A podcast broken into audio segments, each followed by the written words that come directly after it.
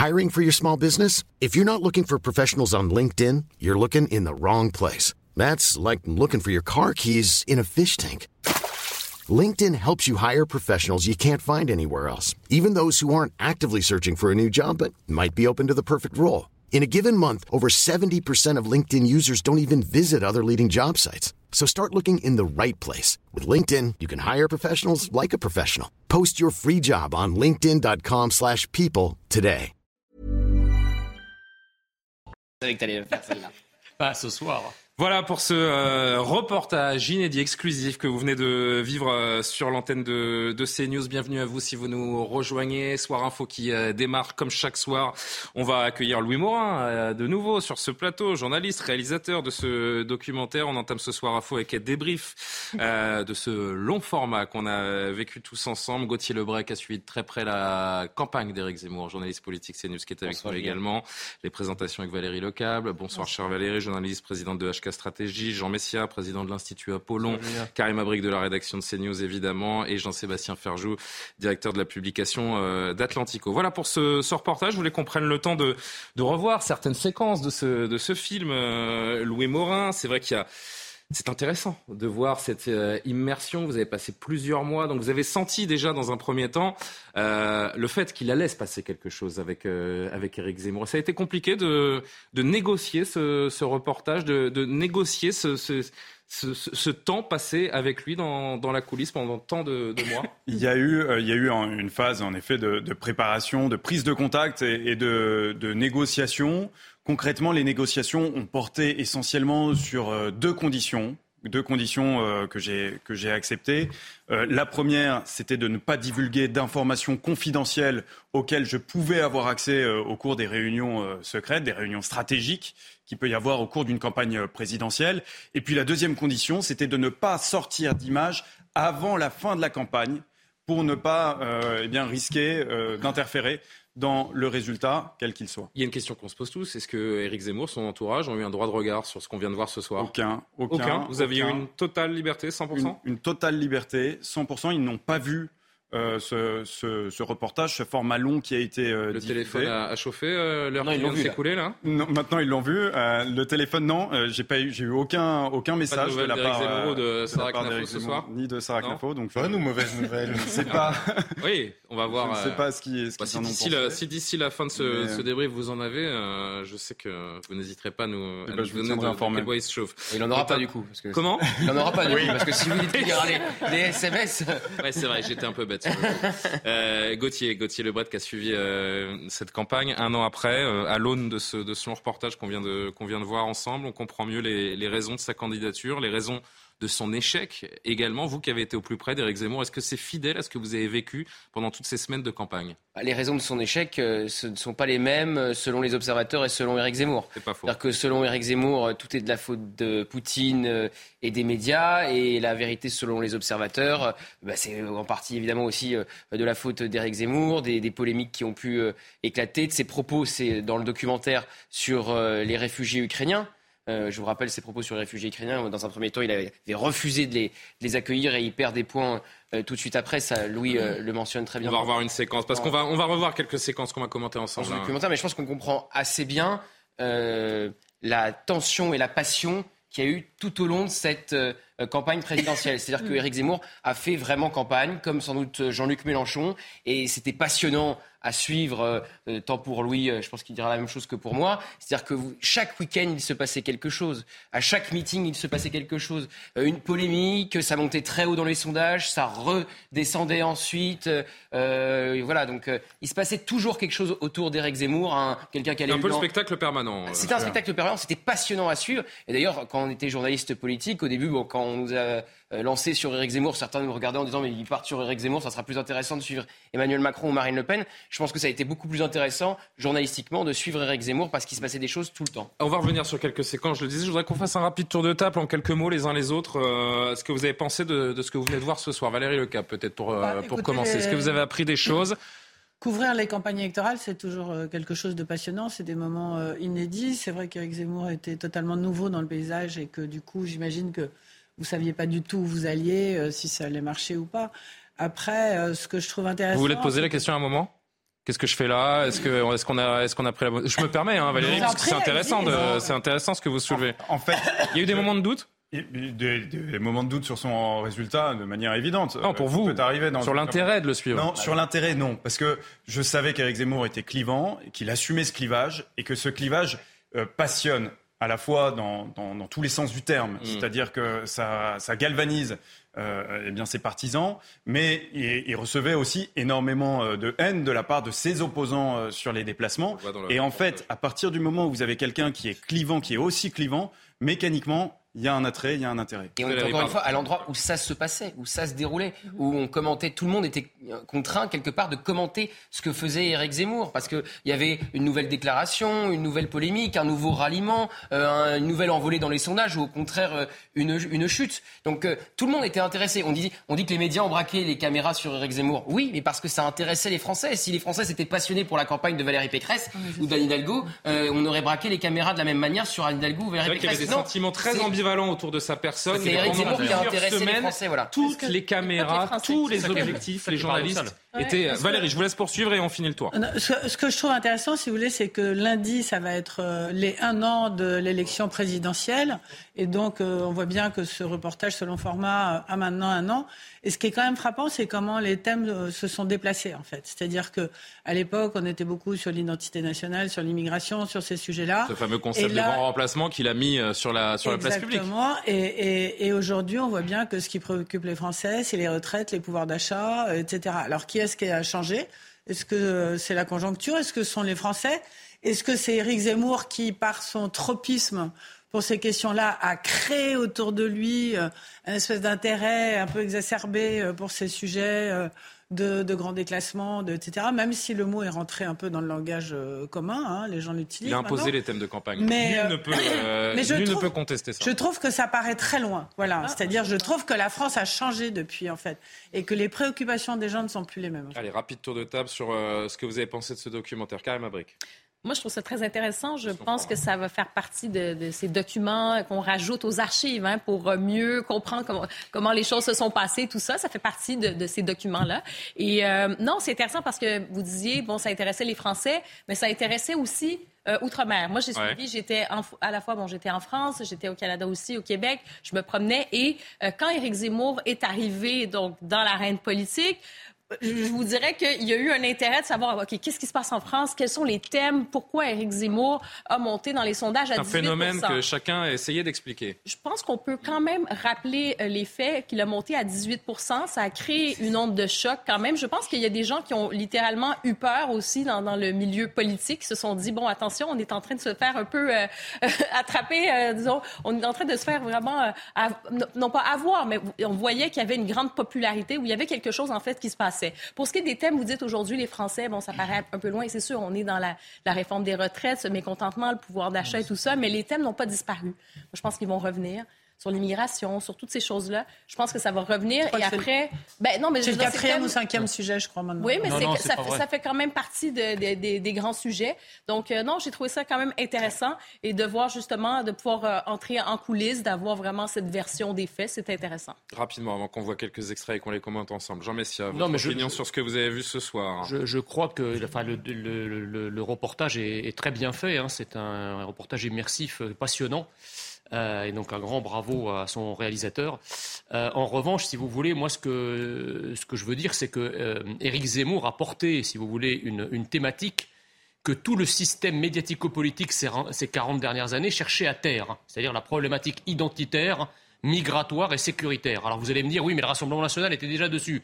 C'est vrai, mais avec l'entreprise de dédiabolisation entreprise par Marine Le Pen, elle voulait de moins en moins parler d'immigration d'identité et de sécurité et de plus en plus de sujets économiques.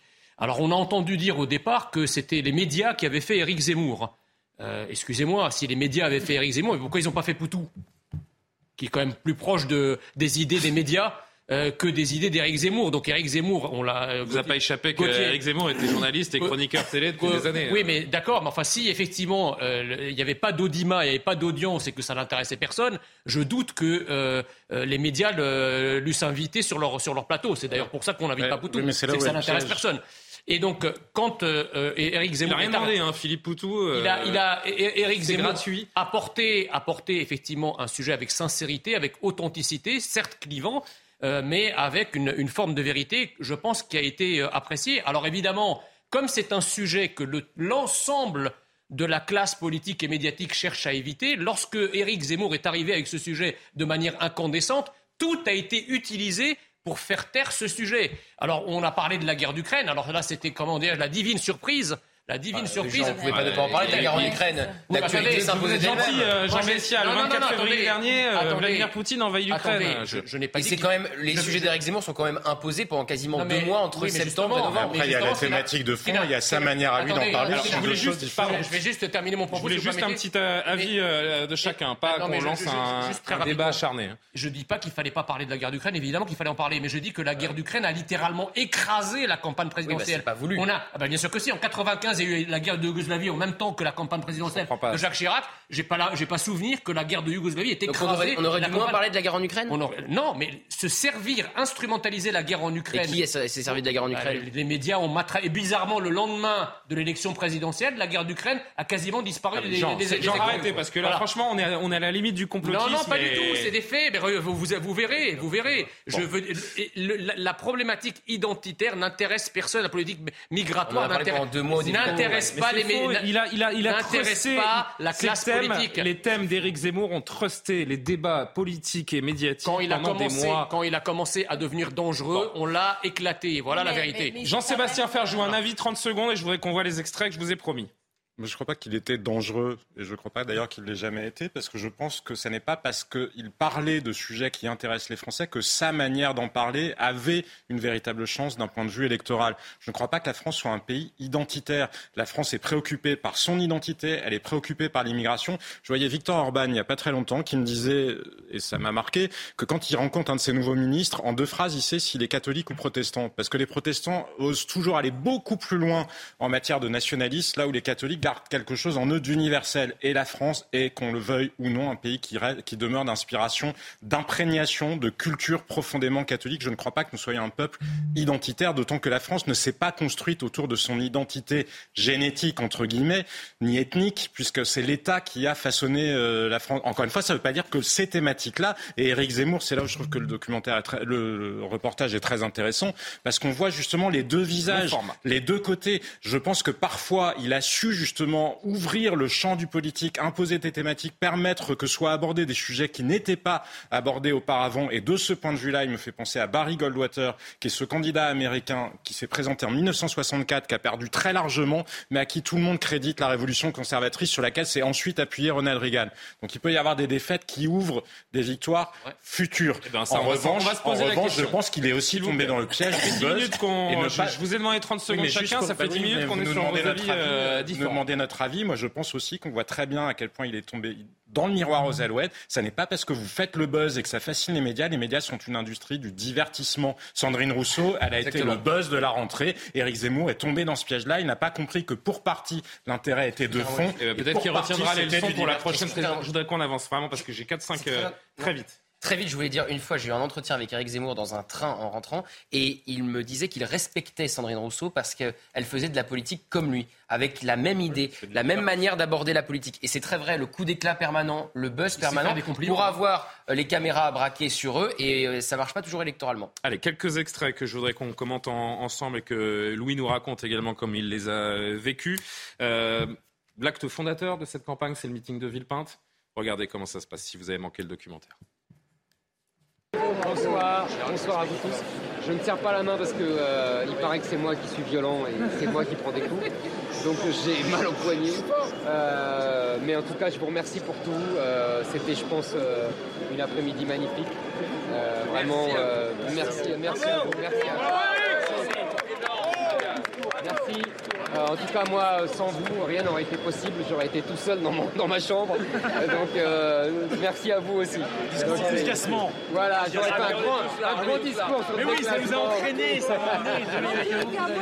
Dans ma chambre, j'aurais été parfait. J'aurais fait un discours parfait. Je peux vous dire quelque chose. j'ai eu l'occasion de serrer votre main. Elle était froide. Elle n'était pas en transpiration. C'est extraordinaire. Vous avez tenu un discours avec une aisance. Bon, ça va. Vous avez- vous m'avez palpé, tout est bien. Non, merci à vous en tout cas, merci de, merci d'être là. Et euh, bah, écoutez, euh, l'aventure continue. Merci madame. La- L'aventure continue alors Oui, l'aventure commence. Si à Villepinte, Philippe de Villiers était monté, annoncer son ralliement, si à Villepinte, Marion Maréchal était monté sur scène pour annoncer son ralliement, je suis sûr, j'ai l'intime conviction que l'histoire aurait été différente. Alors on rappelle que s'il a mal à la main, Louis Morin, c'est parce que euh, lorsqu'il a débuté ce meeting, lorsqu'il a déambulé, il a, il a fendu la foule, euh, il y a eu une tentative d'agression sur, euh, sur lui, il Exactement. emportait encore un peu la, la douleur. Au-delà de ça, il se révèle à lui-même d'une certaine façon après ce meeting Pour lui, effectivement, c'est une véritable révélation parce que c'est le début de son lancement officiel de campagne. Il est officiellement candidat euh, à l'élection euh, présidentielle depuis euh, quelques jours et c'est son premier grand meeting qu'il organise. 15 000 personnes qui, viennent à Villepinte. Et effectivement, il s'est transformé. Finalement, ça signe aussi la fin de cette mue, puisque maintenant il est réellement candidat à l'élection présidentielle. Il est dans l'habit. Il porte également les lunettes. Qui ont, qui ont fait euh, tant couler euh, d'encre par la suite. Et on sent bien, si vous voulez, que là, il y a une forme d'euphorie parce qu'il a senti, il a été galvanisé par toute cette ferveur euh, qu'il a pu ressentir au cours de ce meeting. C'est euh, c'est intéressant ce que dit euh, également Eric Nolot. hein. Si euh, Philippe de Villiers, si Marion Maréchal avait déjà rejoint les rangs à ce moment-là, l'histoire eût été différente. Bah, c'est vrai, sans doute. Alors, en plus, Marion Maréchal, son ralliement arrive au pire moment. La guerre en Ukraine a éclaté, donc plus personne ne parle de ça. Et le temps de parole d'Éric Zemmour est écoulé. Donc, aucune chaîne de télé ne diffuse le discours de Marion Maréchal en raison du temps de parole qui avait été mal géré, pour le coup, mal calibré par les équipes d'Éric Zemmour. Et Philippe de Villiers devait arriver à Villepinte. Il annule, notamment avec la pression de ses fils, du Puy du Fou, et il regarde euh, euh, donc le meeting de Villepinte. Éric Zemmour lui en veut beaucoup. À ce moment-là, il a des mots très durs à Marseille. Le déplacement qu'il fait juste avant ce meeting, qui se passe mal avec le fameux doigt d'honneur dont on qu'on connaît tous aujourd'hui, il a des mots très durs contre Philippe de Villiers, qui le lâche au dernier moment avant de faire Villepinte. Et puis quand il voit Villepinte, Philippe de Villiers décide de le rallier au moment de son voyage en Arménie. Et vous faisiez référence à cette personne qui a sauté sur Éric Zemmour et, et qui lui a fait mal à la main. Mais c'est typiquement tout ce qui s'est passé euh, pendant la campagne d'Éric Zemmour. C'est-à-dire que vous avez un meeting très réussi euh, sur, euh, du point de vue euh, formel, euh, où il fait véritablement sa mue, mais il se passe quand même mille choses autour. Un homme lui saute dessus, euh, des euh, Volontaire ou pas, le spectacle Racisme permanent, toujours. déploient une banderole et se font euh, agresser par, euh, par des euh, ultras, les oies. Ça suscite aucune réaction dans les, dans les médias euh, convenus et convenables. Bah non, hein. si on en a parlé, on, en a parlé, mais je veux dire, personne, ça aurait été Mélenchon qui aurait subi des attaques de la part de la droite. Je peux vous dire qu'on en aurait parlé pendant des jours. hein. Euh, vous vous Là, vous vous lorsque- souvenez, lorsque- vous souvenez qui lui saute dessus? C'est un électeur d'Eric Ciotti qui lui lorsque- saute dessus. Lorsque Zemmour C'est un électeur d'Eric peut-être, Ciotti qui saute dessus. sur Soyez pas dans la caricature. C'est pas, un électeur de gauche. Lorsqu'Éric Zemmour est poursuivi à Marseille par, des antifas et qui démolissent le restaurant où il a été et Bah, on on où, le parlé. préfet, où le On en préfet a prévu une, fo- une- une fo- des forces de sécurité pour le moins légères par rapport à un candidat, euh, ça, oui, on en a parlé, mais je veux dire pas avec la même verve, pas avec la même faconde et certainement pas avec les mêmes regrets que si ça avait été un candidat de gauche. Lorsque euh, Éric Zemmour est reçu chez Gilles Boulot, par exemple, pour l'interview, vous voyez bien qu'il y a quand même, c'est moi qui lui On le pose voit la dans il y le- a- il y a quand même une différence qui est la une différence Et de c'est dit dans le long format d'ailleurs. euh, voilà. C'est dit dans, c'est dit dans ce long format. Tiens, on parlait des, des ralliements juste parce qu'on on a, on a pris beaucoup de temps et, et je voudrais vraiment vous montrer ces séquences. Sur le ralliement de Philippe de Villiers, regardez ce, qui, ce, ce lien qu'on sent vraiment très fort entre, entre les deux hommes et notamment cette, euh, cette accolade et ces mots échangés après le meeting de Lille. Il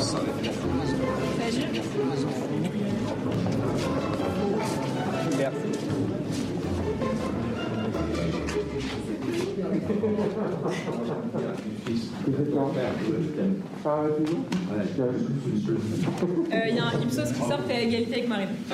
14.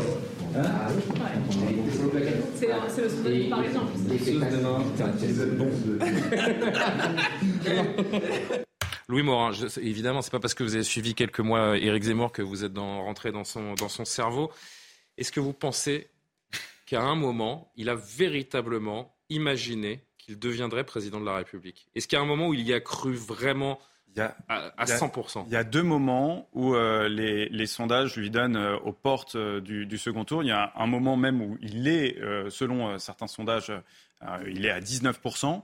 Et effectivement, à ce moment-là, il y a véritablement un espoir dans les équipes d'Éric Zemmour de réussir à inverser, inverser la situation et, et, et, et à arriver au second tour. Donc effectivement, il y a cru. Il y a cru à certains moments et on peut dire aussi que ça a fait peur au sein euh, du Rassemblement national. hein. Il y a eu beaucoup de, de- de témoignages. Euh, il y a eu un moment aussi où justement, s'il y a eu euh, des ralliements qui venaient du RN, c'est parce qu'il y a une partie euh, des équipes de, de Marine Le Pen qui se, se disaient que bah, peut-être il y avait davantage d'avenir du côté des Il a cru être au second tour, mais il n'a pas cru gagner la présidentielle. À aucun moment, moi, je l'ai entendu dire. C'est ça ma question. hein. C'est est-ce qu'il s'est vu véritablement président de la République, selon vous, à un, à un moment de cette campagne? On y, croit forci- on y croit forcément au plus profond de soi, sinon on ne se lance pas dans une aventure pareille. On Non, mais après forcément ici, il qu'on a peut se lancer dans une aventure comme celle-là pour bousculer les codes, pour bousculer les En tout thématiques. cas, ce qui est sûr, c'est qu'il a préparé son débat avec Emmanuel Macron. Il s'est projeté au moment du débat. Il pensait qu'à ça. À un moment, il a vraiment cru euh, avoir droit à un débat avec Emmanuel Macron au second tour, qui n'arrivera pas. Valérie Le Câble.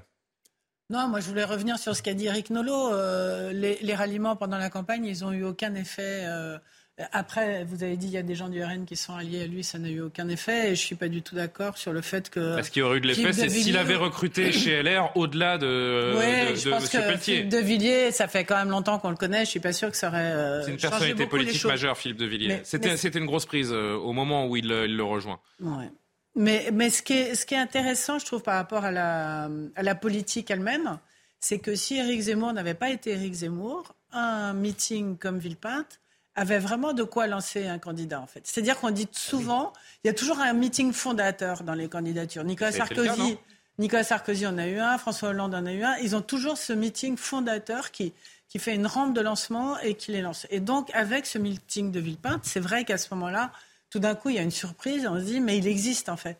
Et, et- et en fait, après, ce qui s'est passé, c'est qu'il n'avait pas, il était trop, il n'était pas assez solide, il n'était pas assez fort, il n'avait pas, il avait pas assez de pour pouvoir euh, continuer sur sa lancée. Donc, c'est assez rare de voir un, un- un meeting comme ça qui finalement redescend à 7%, qui a été son résultat euh, au bout du compte. juste, je peux, si je peux Et- me permettre de et répondre. c'est à une ça. contradiction. non, mais, non, mais c'est-à-dire que euh, la campagne d'Éric Zemmour a été quand même dans. Je vais rappeler quand même aux téléspectateurs Oui. que vous avez activement participé à la campagne d'Éric Oui, Zemmour. fait- C'est vrai que ça fait 20 minutes qu'on est en train d'en parler. Je vais euh, Oui, pour qu'on décrypte un petit peu mieux le, Il n'y a aucun problème. Et donc sous-texte de ce que vous dites. Je rappelle que vous étiez activement euh, membre de cette campagne. Et c'est- Et c'est pour ça que mon expérience, en tout cas ce que je dis, euh, vaut aussi quelque chose, que j'ai aussi vécu la campagne de l'intérieur. Donc euh, je peux aussi en parler euh, de manière complémentaire par rapport Et vous avez à, aussi quitté le à ce- navire, à ce, à reportage. après la Alors ça campagne. c'est pour d'autres raisons. Bah, on va pas faire de la politique Bah, toute sa vie. avez Euh, alors euh, moi, j'ai, moi, j'ai, bien sûr, mais attendez, on, on se lance pas dans une aventure comme ça sans y croire. Et c'est certainement pas l'intensité de la campagne, la beauté des, des meetings, la beauté des discours, euh, euh, la galvanisation. Enfin, pour, pour ceux qui ont vécu cette campagne, et je parle sous le contrôle des journalistes ici qui l'ont vécu de manière euh, à la fois intérieure et extérieure. Vous savez bien que c'était à nul autre pareil. Je veux dire, personne n'a fait une campagne avec autant de militants, avec autant de personnes qui étaient présentes dans les meetings, avec autant de ferveur, à la fois sur le plan quantitatif et sur le plan qualitatif. Il s'est passé quelque chose de, de, dans, ça dans- chose, présidentielle. Ça n'a la pas été chez Macron, ça n'a pas été la chez Marine Le Pen.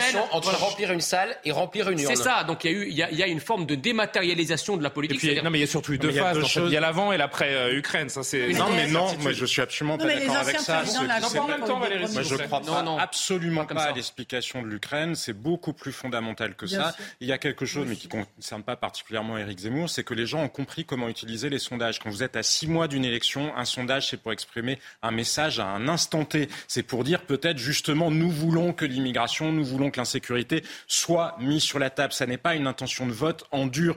Plus on regarde, plus, élé- plus on passe les élections présidentielles, et plus on se rend compte que les gens décident au dernier moment. Je crois que Là, c'était celui qui avait quand même le plus de certitude de vote euh, avant le premier tour. hein. Ouais, mais, elles n'étaient pas, à fait, 18%. c'est tout. Vous oubliez justement, elles étaient le potentiel électoral d'Éric Zemmour et a fortiori si Philippe de Villiers l'avait rejoint plus tôt, bah, c'était le RPF, hein, c'était Pasqua-Villiers. On le sait, on le mesure, on l'a déjà mesuré À quoi, d'autres 5% moments. C'est Non, c'était 5%. plus que ça. Ils sont montés jusqu'à 12 ou il y a 13 eu- il y a eu le vote au moment où ils ont vraiment réussi une campagne. Mais il y a cet élément-là. Les gens utilisent les sondages pour d'autres raisons que simplement dé- déterminer leur intention, euh, leur intention de vote. Et après, il y a probablement le fait que l'équipe Zemmour, parce qu'elle a suscité un vrai espoir. Il y a des gens qui ont vraiment cru. Les militants de Reconquête, c'est un vrai phénomène massif, mais c'était en silo. Ils étaient coupés du reste de la société française. Et on qu'on l'a vu sur les réseaux sociaux. Un avance avec ce nouvel extrait. On disait que le, que le RN et Marine Le Pen ont, ont eu peur à un moment donné. C'est ça la vérité. C'est qu'il y a vraiment eu, il y a vraiment eu ce, ce, ce moment où ils se sont dit, en effet, pour reprendre les mots de Valérie à un instant, il existe, il est en train En octobre-novembre, ils ont eu très peut-être de nous effacer. Et, euh, et ce moment, cette séquence donc où euh, l'équipe d'Éric Zemmour jubile d'une certaine façon de voir que le Rassemblement et, et Marine Le Pen, le Rassemblement national et Marine Le Pen euh, l'ont dans le viseur. Voilà. Les journalistes m'ont dit est-ce qu'il va parler va parler d'elle. Elle, que de toi. Ce matin, 50 minutes de point presse. Les questions, c'était Sur 1h50 minutes, il pointait sur, euh, sur toi. Mais le, le- la, la dernière, Isa, le dernier, ne plus parler d'elle. Qu'est-ce qu'elle dit de moi Ils ont tous, Eric, le dernier, la dernière rencontre que j'ai fait avec les députés, les 23 députés, on nous a demandé de venir. Elle allait nous présenter son programme. Son programme, c'était une heure et quart. Pendant une heure et quart, elle a parlé plus d'une heure de toi. Mais elle- ça se terminait par. euh, C'est toi, Karim. Eric, je te jure, elle nous a dit pendant le truc, de toute façon, tout ça comme objectif. de toute façon, il pue des pieds. Si Elle nous a- je te jure que dans une réunion, elle nous a dit, mais il pue des pieds. Attends, la, c'est pas une blague. Elle en est- c'est- la, la, la- comment, le lapsus. C'était sur Alors que je suis obsédé, moi, en plus. Enfin, je suis obsédé par la propreté, tu m'as demandé. Mais sans déconner. Je suis venu, tu sais, j'ai- je lui ai expliqué elle est le ça de ma mère. Ma mère était obsédée par ça. Mais Et je suis, il me restait ça, tu vois. Donc je suis tout le temps, avec- dès que je suis là, tu vois, je suis vraiment obsessionnel. Même parfois un peu dingo, tu vois. C'est fou qu'elle dit. Si je perds, j'arrête. Et Hollande. Au-delà du fait que cette séquence nous permette d'apprendre qu'il est obsédé par la propreté, euh, Éric dingo. Zemmour, il a vraiment fait peur au RN. Oui, bah bien sûr, parce que d'abord, il y a eu euh, cette période de ralliement, et puis comme l'a expliqué euh, tout à l'heure euh, Gauthier, il y, a, effectivement, à un moment donné, il était à 19% dans les sondages. Donc là, c'était véritablement pour Marine Le Pen le risque de ne pas être au second tour. Et donc, eh bien, de, de perdre euh, eh bien, tout ce qu'était euh, le Rassemblement national depuis, depuis sa création. Parce que si euh, le Rassemblement national n'est pas au second tour et qu'un Le autre RN a un temps cru à sa propre mort, en fait. Bien sûr. Et si un autre candidat euh, de la droite, fait, hein. de la droite de la droite est candidat à la place du RN, Ah oui, regardez du le- RN, la composition de l'Assemblée nationale. Non, non, non, non, je dis ça. Ils ont déjà vécu ça. Le moment 2007 avec euh, Sarkozy qui a vidé littéralement, qui a siphonné littéralement l'électorat du RN. Je veux dire, ils sont quand même passés près de la mort à ce moment-là. Et ils sont, ils sont revenus encore plus forts. Et par contre, là, où peut-être Éric Zemmour a manqué un peu de tact, c'est qu'il s'est attaqué frontalement à Marine Le Pen. Et effectivement, les ORN, pour y avoir à exercer également, je peux vous dire que les gens n'aiment pas qu'on attaque la figure du chef. Il y a une- un, un jeu d'identification, comme chez Reconquête d'ailleurs.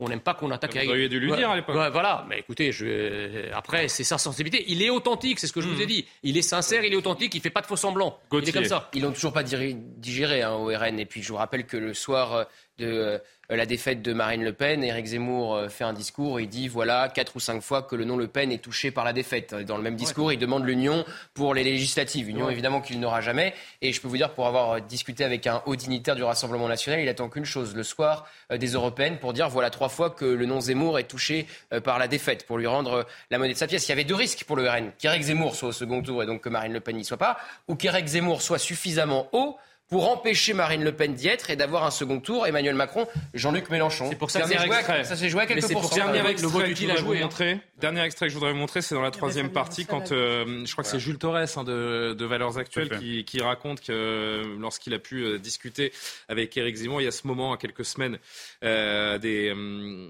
à quelques jours du, à quelques du jours du premier tour, ouais, c'est Ouais. ça, à quelques jours plutôt Ouais. du, du premier tour, et il se rend compte, il sait qu'il va pas pouvoir aller euh, aller au bout. Regardez.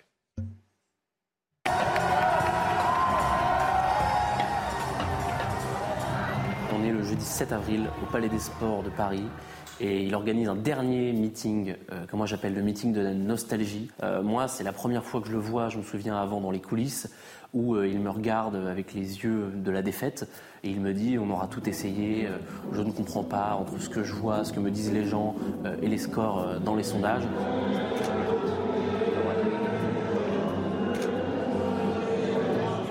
Et là, c'est vraiment, je crois, la, la première fois euh, qu'Éric Zemmour avoue, euh, m'avoue qu'il a perdu. Il est important ce moment, séquence euh, séquence forte, oui. carrément. Oui, c'est ça. On voit effectivement que le, le ballon s'est dégonflé, puis on peut l'attribuer effectivement à plusieurs erreurs stratégiques.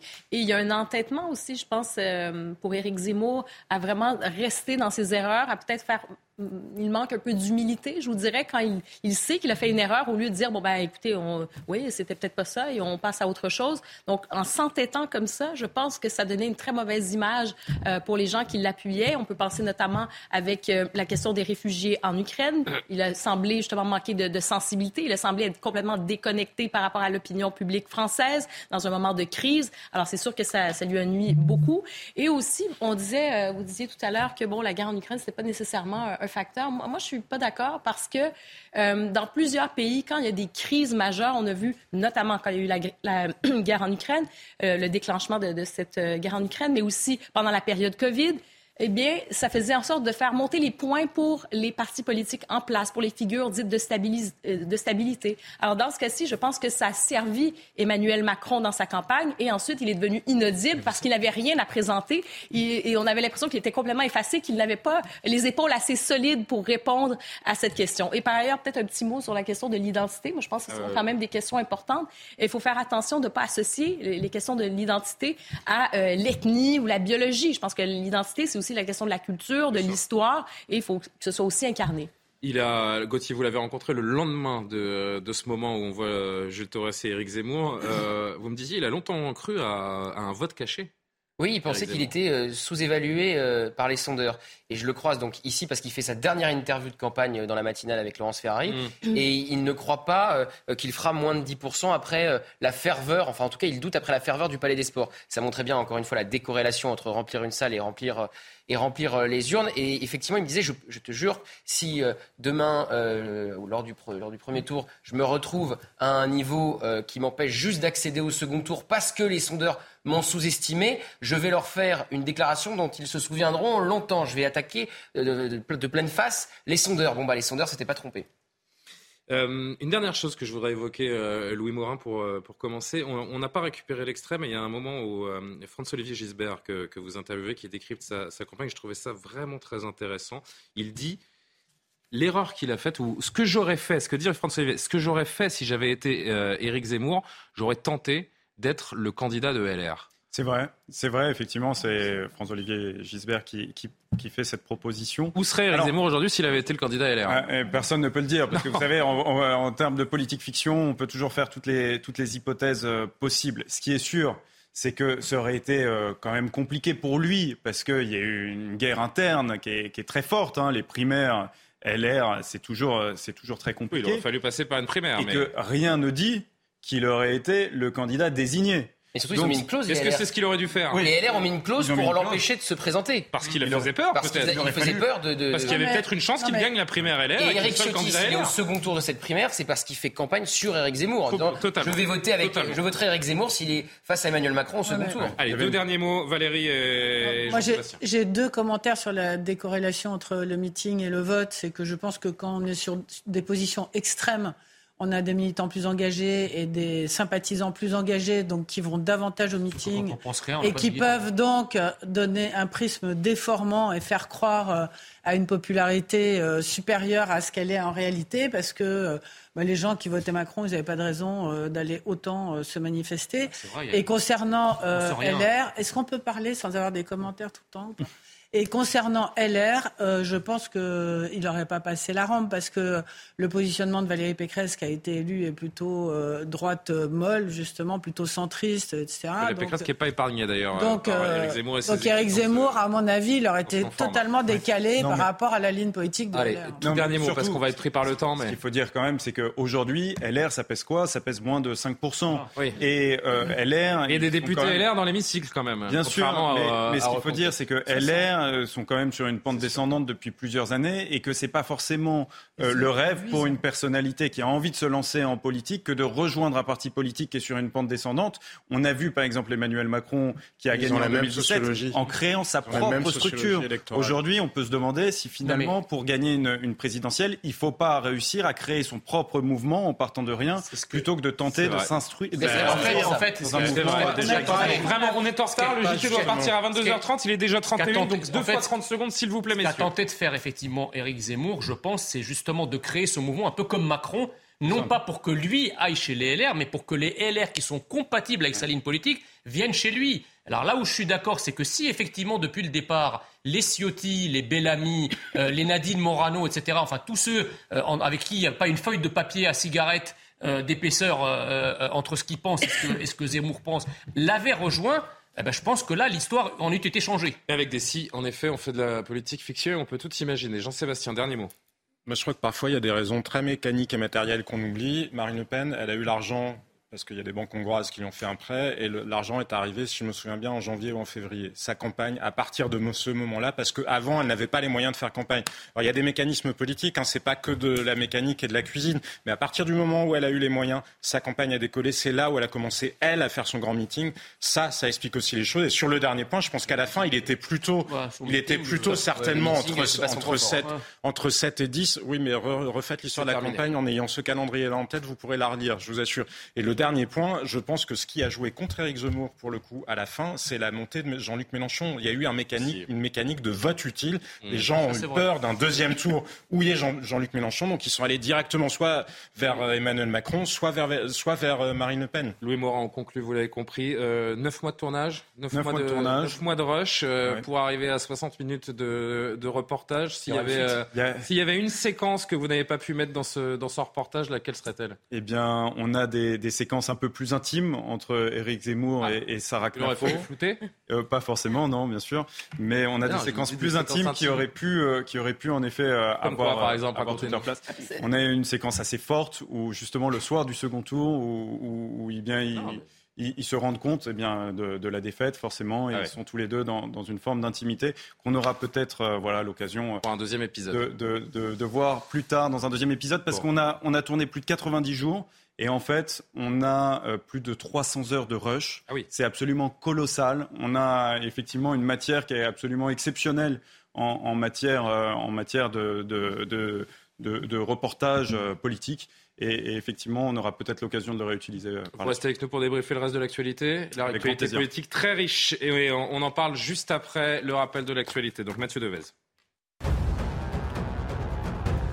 Emmanuel Macron a été copieusement hué lors d'un déplacement en Alsace. C'était son premier bain de foule depuis la promulgation de la réforme des retraites. Le chef de l'État a été accueilli sous un concert de casseroles et les sifflets de manifestants hostiles à cette réforme. Vous avez un gouvernement corrompu, a notamment lancé un homme. Les casseroles ne feront pas avancer la France, a réagi le président.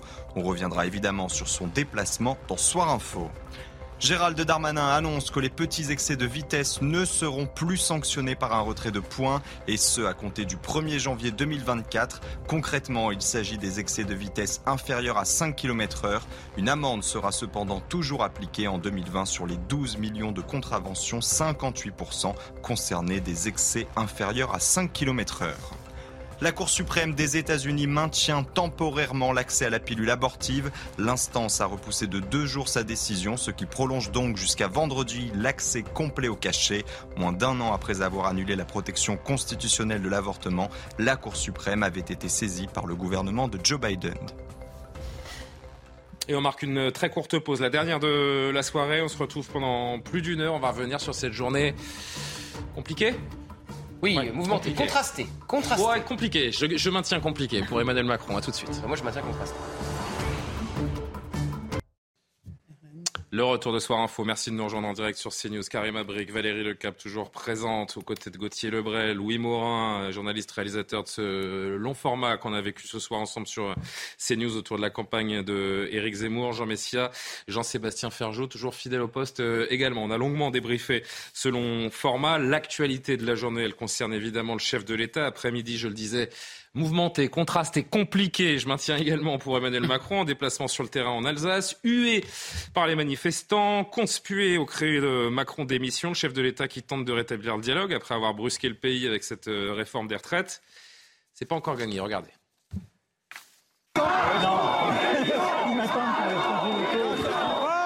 n'en veut pas de ta retraite. Qu'est-ce que tu comprends pas là-dedans On n'en veut pas.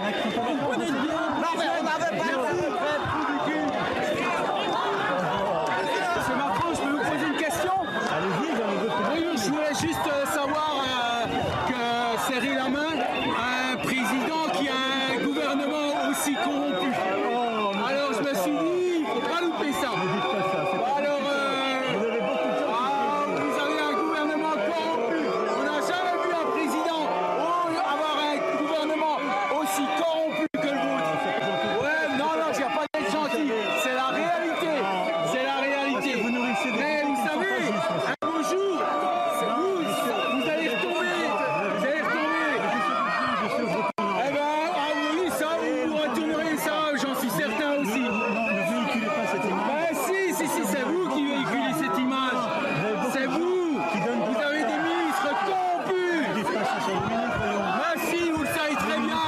Vous savez très bien.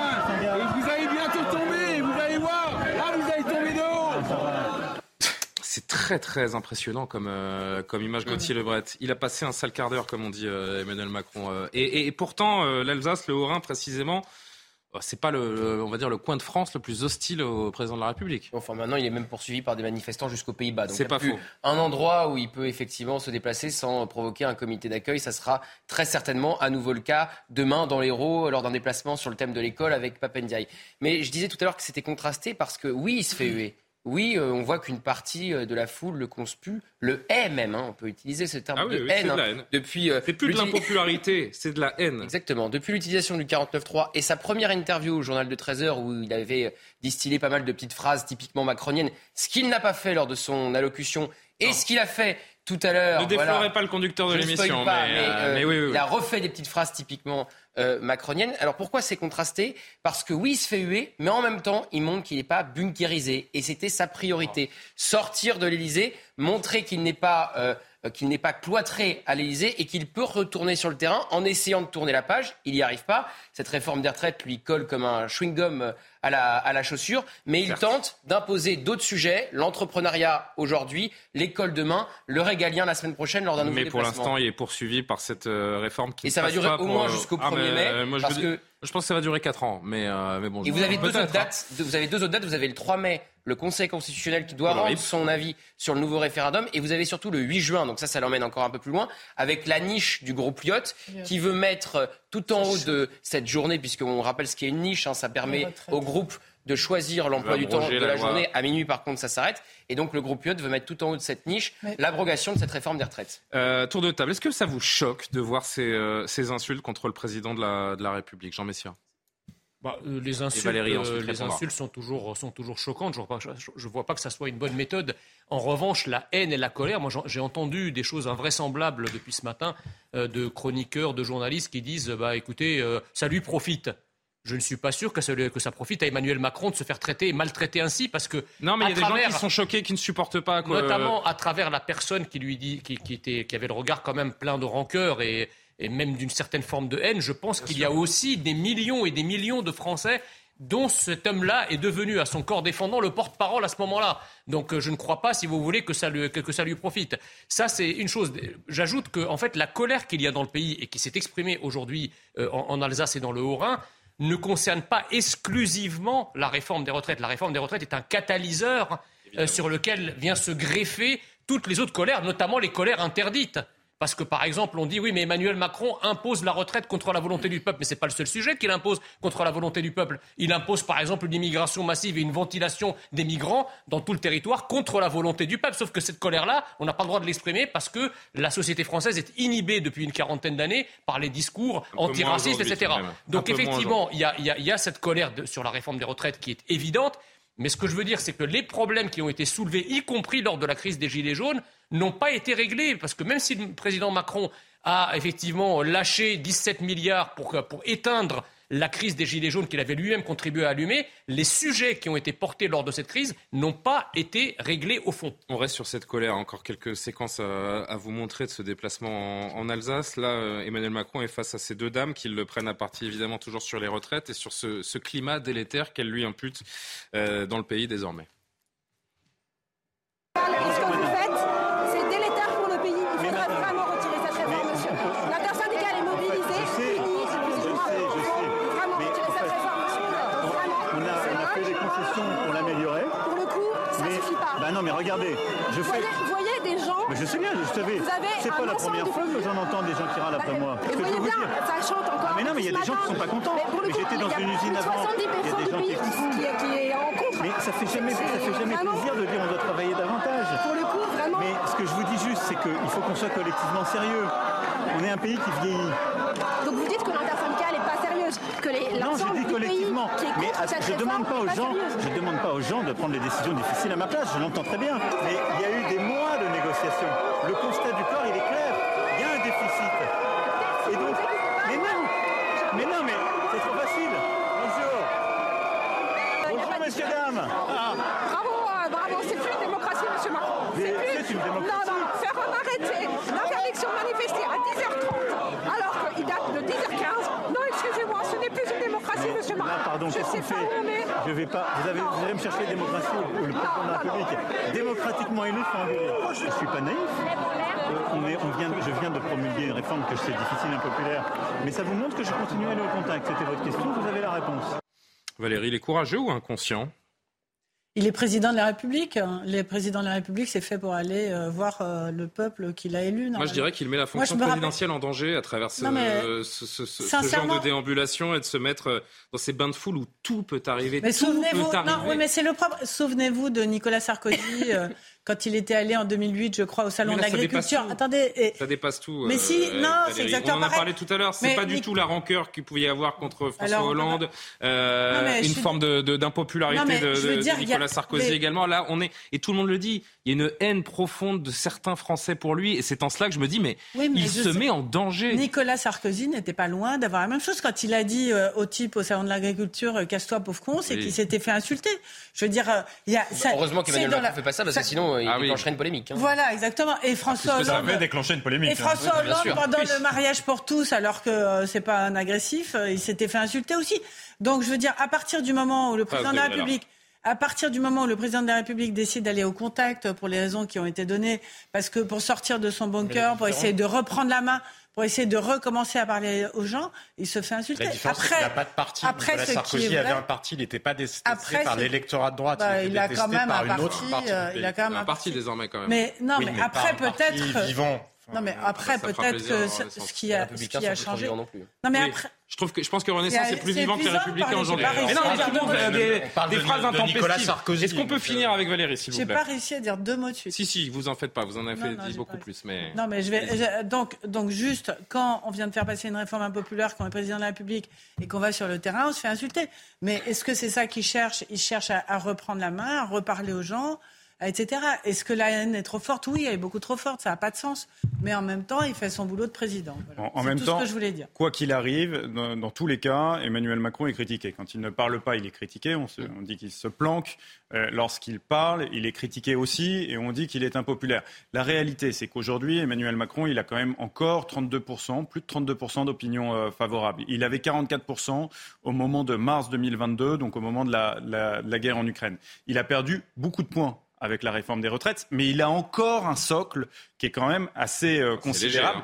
léger, 32%, l'entend ah, c'est pas beaucoup, beaucoup, plus, hein. c'est beaucoup plus léger, effectivement, que, encore une fois, que son summum qu'il avait euh, réussi à obtenir au moment de la guerre en Ukraine. Mais euh, quand vous comparez avec des présidents comme François Hollande, c'est pas ridicule. Non. euh, 32%. C'est pas ridicule du tout. Donc il a tout intérêt à continuer en termes de stratégie politique pure, hein, je vous parle. Il a tout intérêt à continuer à consolider sa base, à, à faire plaisir à ses électeurs, à ceux qui l'ont élu, pour continuer à avoir ses, ses- ses- ses soutiens, tout simplement, parce que euh, la réforme des retraites, en réalité, s'il renonce à quoi que ce soit dessus, il ne gagnera pas un électeur ou il ne gagnera pas, euh, en tout cas un Français dans l'opinion publique de plus, mais en revanche, il risque de perdre ceux qui lui sont fidèles depuis toujours. Emmanuel Macron sur cette colère qui, euh, qui s'est exprimée aujourd'hui, qui risque de s'exprimer pendant pas mal de jours ou de semaines.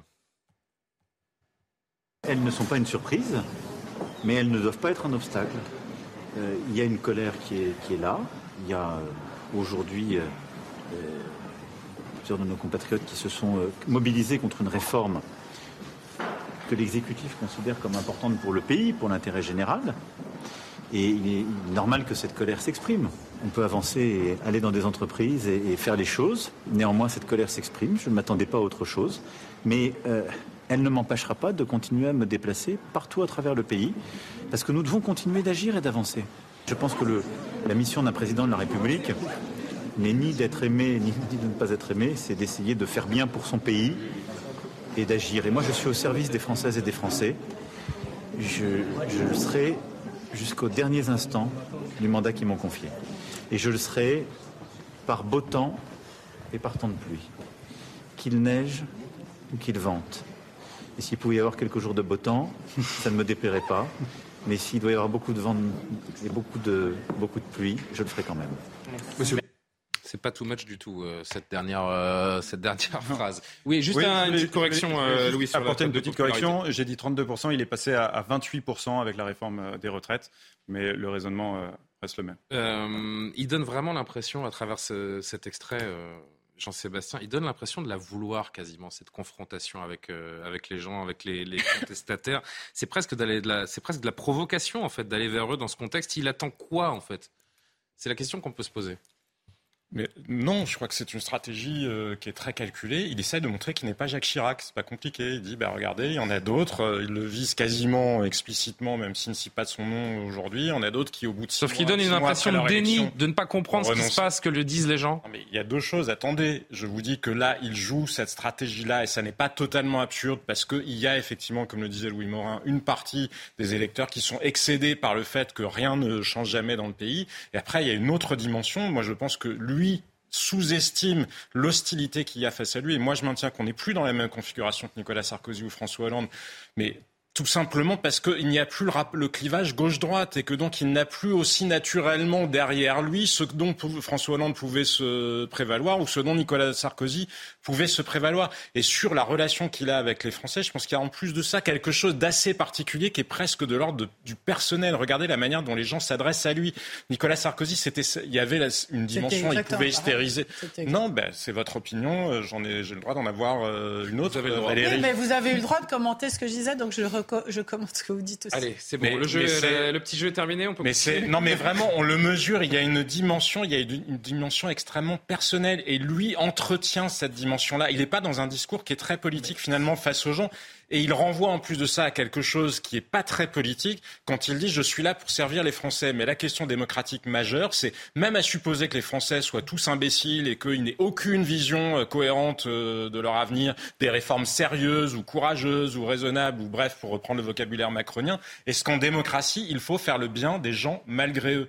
C'est ça la question, et c'est là où il est en train de remettre en cause le contrat social, et c'est là où on est encore une fois dans quelque chose de profondément différent de ce qu'on a connu avec François Hollande ou Nicolas Sarkozy. Rapidement, Rapi- euh, non, mais rapidement, trois points. Moi, j'ai toujours Ah, vraiment je- trois points, je- trois points, ça trois commence points bien. très rapides. Je- non, mais le, le- le premier point, c'est que c'est, il est toujours fascinant, si vous voulez, de voir. euh, euh, le souverain pontife de la, bienveillance, du vivre ensemble, euh, se balader dans des rues où il est euh, hué, haï, insulté. C'est toujours très. Enfin, la, comparaison entre ce qu'il représente et, ce que, et, ce que, la manière dont les gens réagissent est toujours un petit peu, un petit peu compliquée. La deuxième chose, c'est que là, on entend quand même les Français exprimer une forme de souffrance. Je ne parle pas du monsieur qui, lui, l'a insulté, mais je parle aussi de, la- de cette dame qui lui disait par rapport à l'inflation, par rapport à son petit salaire, par rapport Oui, au prix de l'électricité, etc.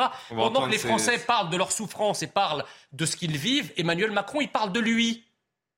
Il ne parle que de lui. Il va avancer sous la pluie, sous le vent, il comprend la colère. À aucun moment, il ne se fait le porte-voix des colères qu'il entend. C'est-à-dire qu'il il dresse un mur et il parle, et il parle de lui-même. Quand, il veut montrer qu'il est capable de se faire engueuler quand Voilà. même. Enfin, c'est une façon de considérer les gens qui sont le- en le- colère. Mais euh, c'est bon. pas une fin en soi, ça. assumer ses choix. C'est pas une fin en soi. Le but, c'est quand même de répondre, en tout cas, d'absorber la colère, de montrer qu'on la ressent et d'être et d'être un minimum dans l'affect. Pas de parler de soi. euh, C'est même psychologiquement, ça, ça peut ça peut interroger. Et la dernière chose, c'est qu'effectivement, sur le socle de 28 évidemment, puisque Emmanuel Macron, c'est le système qui a gouverné la France pendant une quarantaine d'années. Emmanuel Macron, en 2017, ça a été la chaloupe qui a été mise à la mer par toutes les rentes qui ont gouverné le Titanic ces 40 dernières années et qui se sont accrochés à lui pour tenter de survivre. Donc effectivement, il aura toujours ce socle de 25 à 30 des gens qui veulent continuer à perpétuer, si vous voulez, le- le- l'ancien système. Voilà. Je, je, je suis pas, je suis pas convaincu. Honnêtement, s'il recule sur la réforme des retraites, je, suis pas convaincu Ah non, qu'il mais garde je- le même socle. C'est Ah non. justement, c'est Ah justement. non, mais justement, mais il ne reculera Voilà. pas à cause de ça. Oui, bien sûr. Parce que Non, s'il mais- recule, il le perd. Mais Ça, on est voilà, d'accord. donc il n'a pas le choix. Donc Oui, en réalité, aujourd'hui, s'il veut pas dégringoler, il n'a pas le choix. Il est obligé de tenir le cap. Et d'ailleurs, pour tenir le cap, aujourd'hui, il est obligé aussi de renvoyer le signal aux manifestants et à ceux qui s'opposent à la réforme que ça ne Tiens. sert à rien. Non mais la Juste pièce, pour la pièce débat, est en l'air. Écoutez, Geoffroy- écoutez Roux de Bézieux, il a commencé à dire il va falloir qu'Emmanuel. Macron change de méthode. Et justement, Emmanuel Macron a su très intelligemment se faire adouber par le système qui avait besoin d'un candidat parce que les deux partis, système. deux systèmes s'étaient effondrés, euh, les, le PS comme les Républicains pour des raisons différentes. Et ça peut être les mêmes qui, s'ils se disent que justement il va trop loin, regardez la dame, elle lui disait, elle disait c'est délétère, vous mettez en danger la démocratie française. Ça, c'est une dimension nouvelle. Il pourrait y avoir des gens qui, pour la stabilité économique même du pays, finissent par se dire, il y a un moment, ton ego, euh, tu peux peut-être le ranger dans ta poche parce qu'on ne va pas jeter non plus toute la stabilité du système avec justement le besoin qu'a Emmanuel Macron de démontrer qu'il fait des réformes. Juste pour parler de nouveau des, manifestants, pour rythmer également notre débat des différentes séquences qu'on a aperçues aujourd'hui, les fameuses casseroles étaient euh, de sortie également en Alsace. Regardez.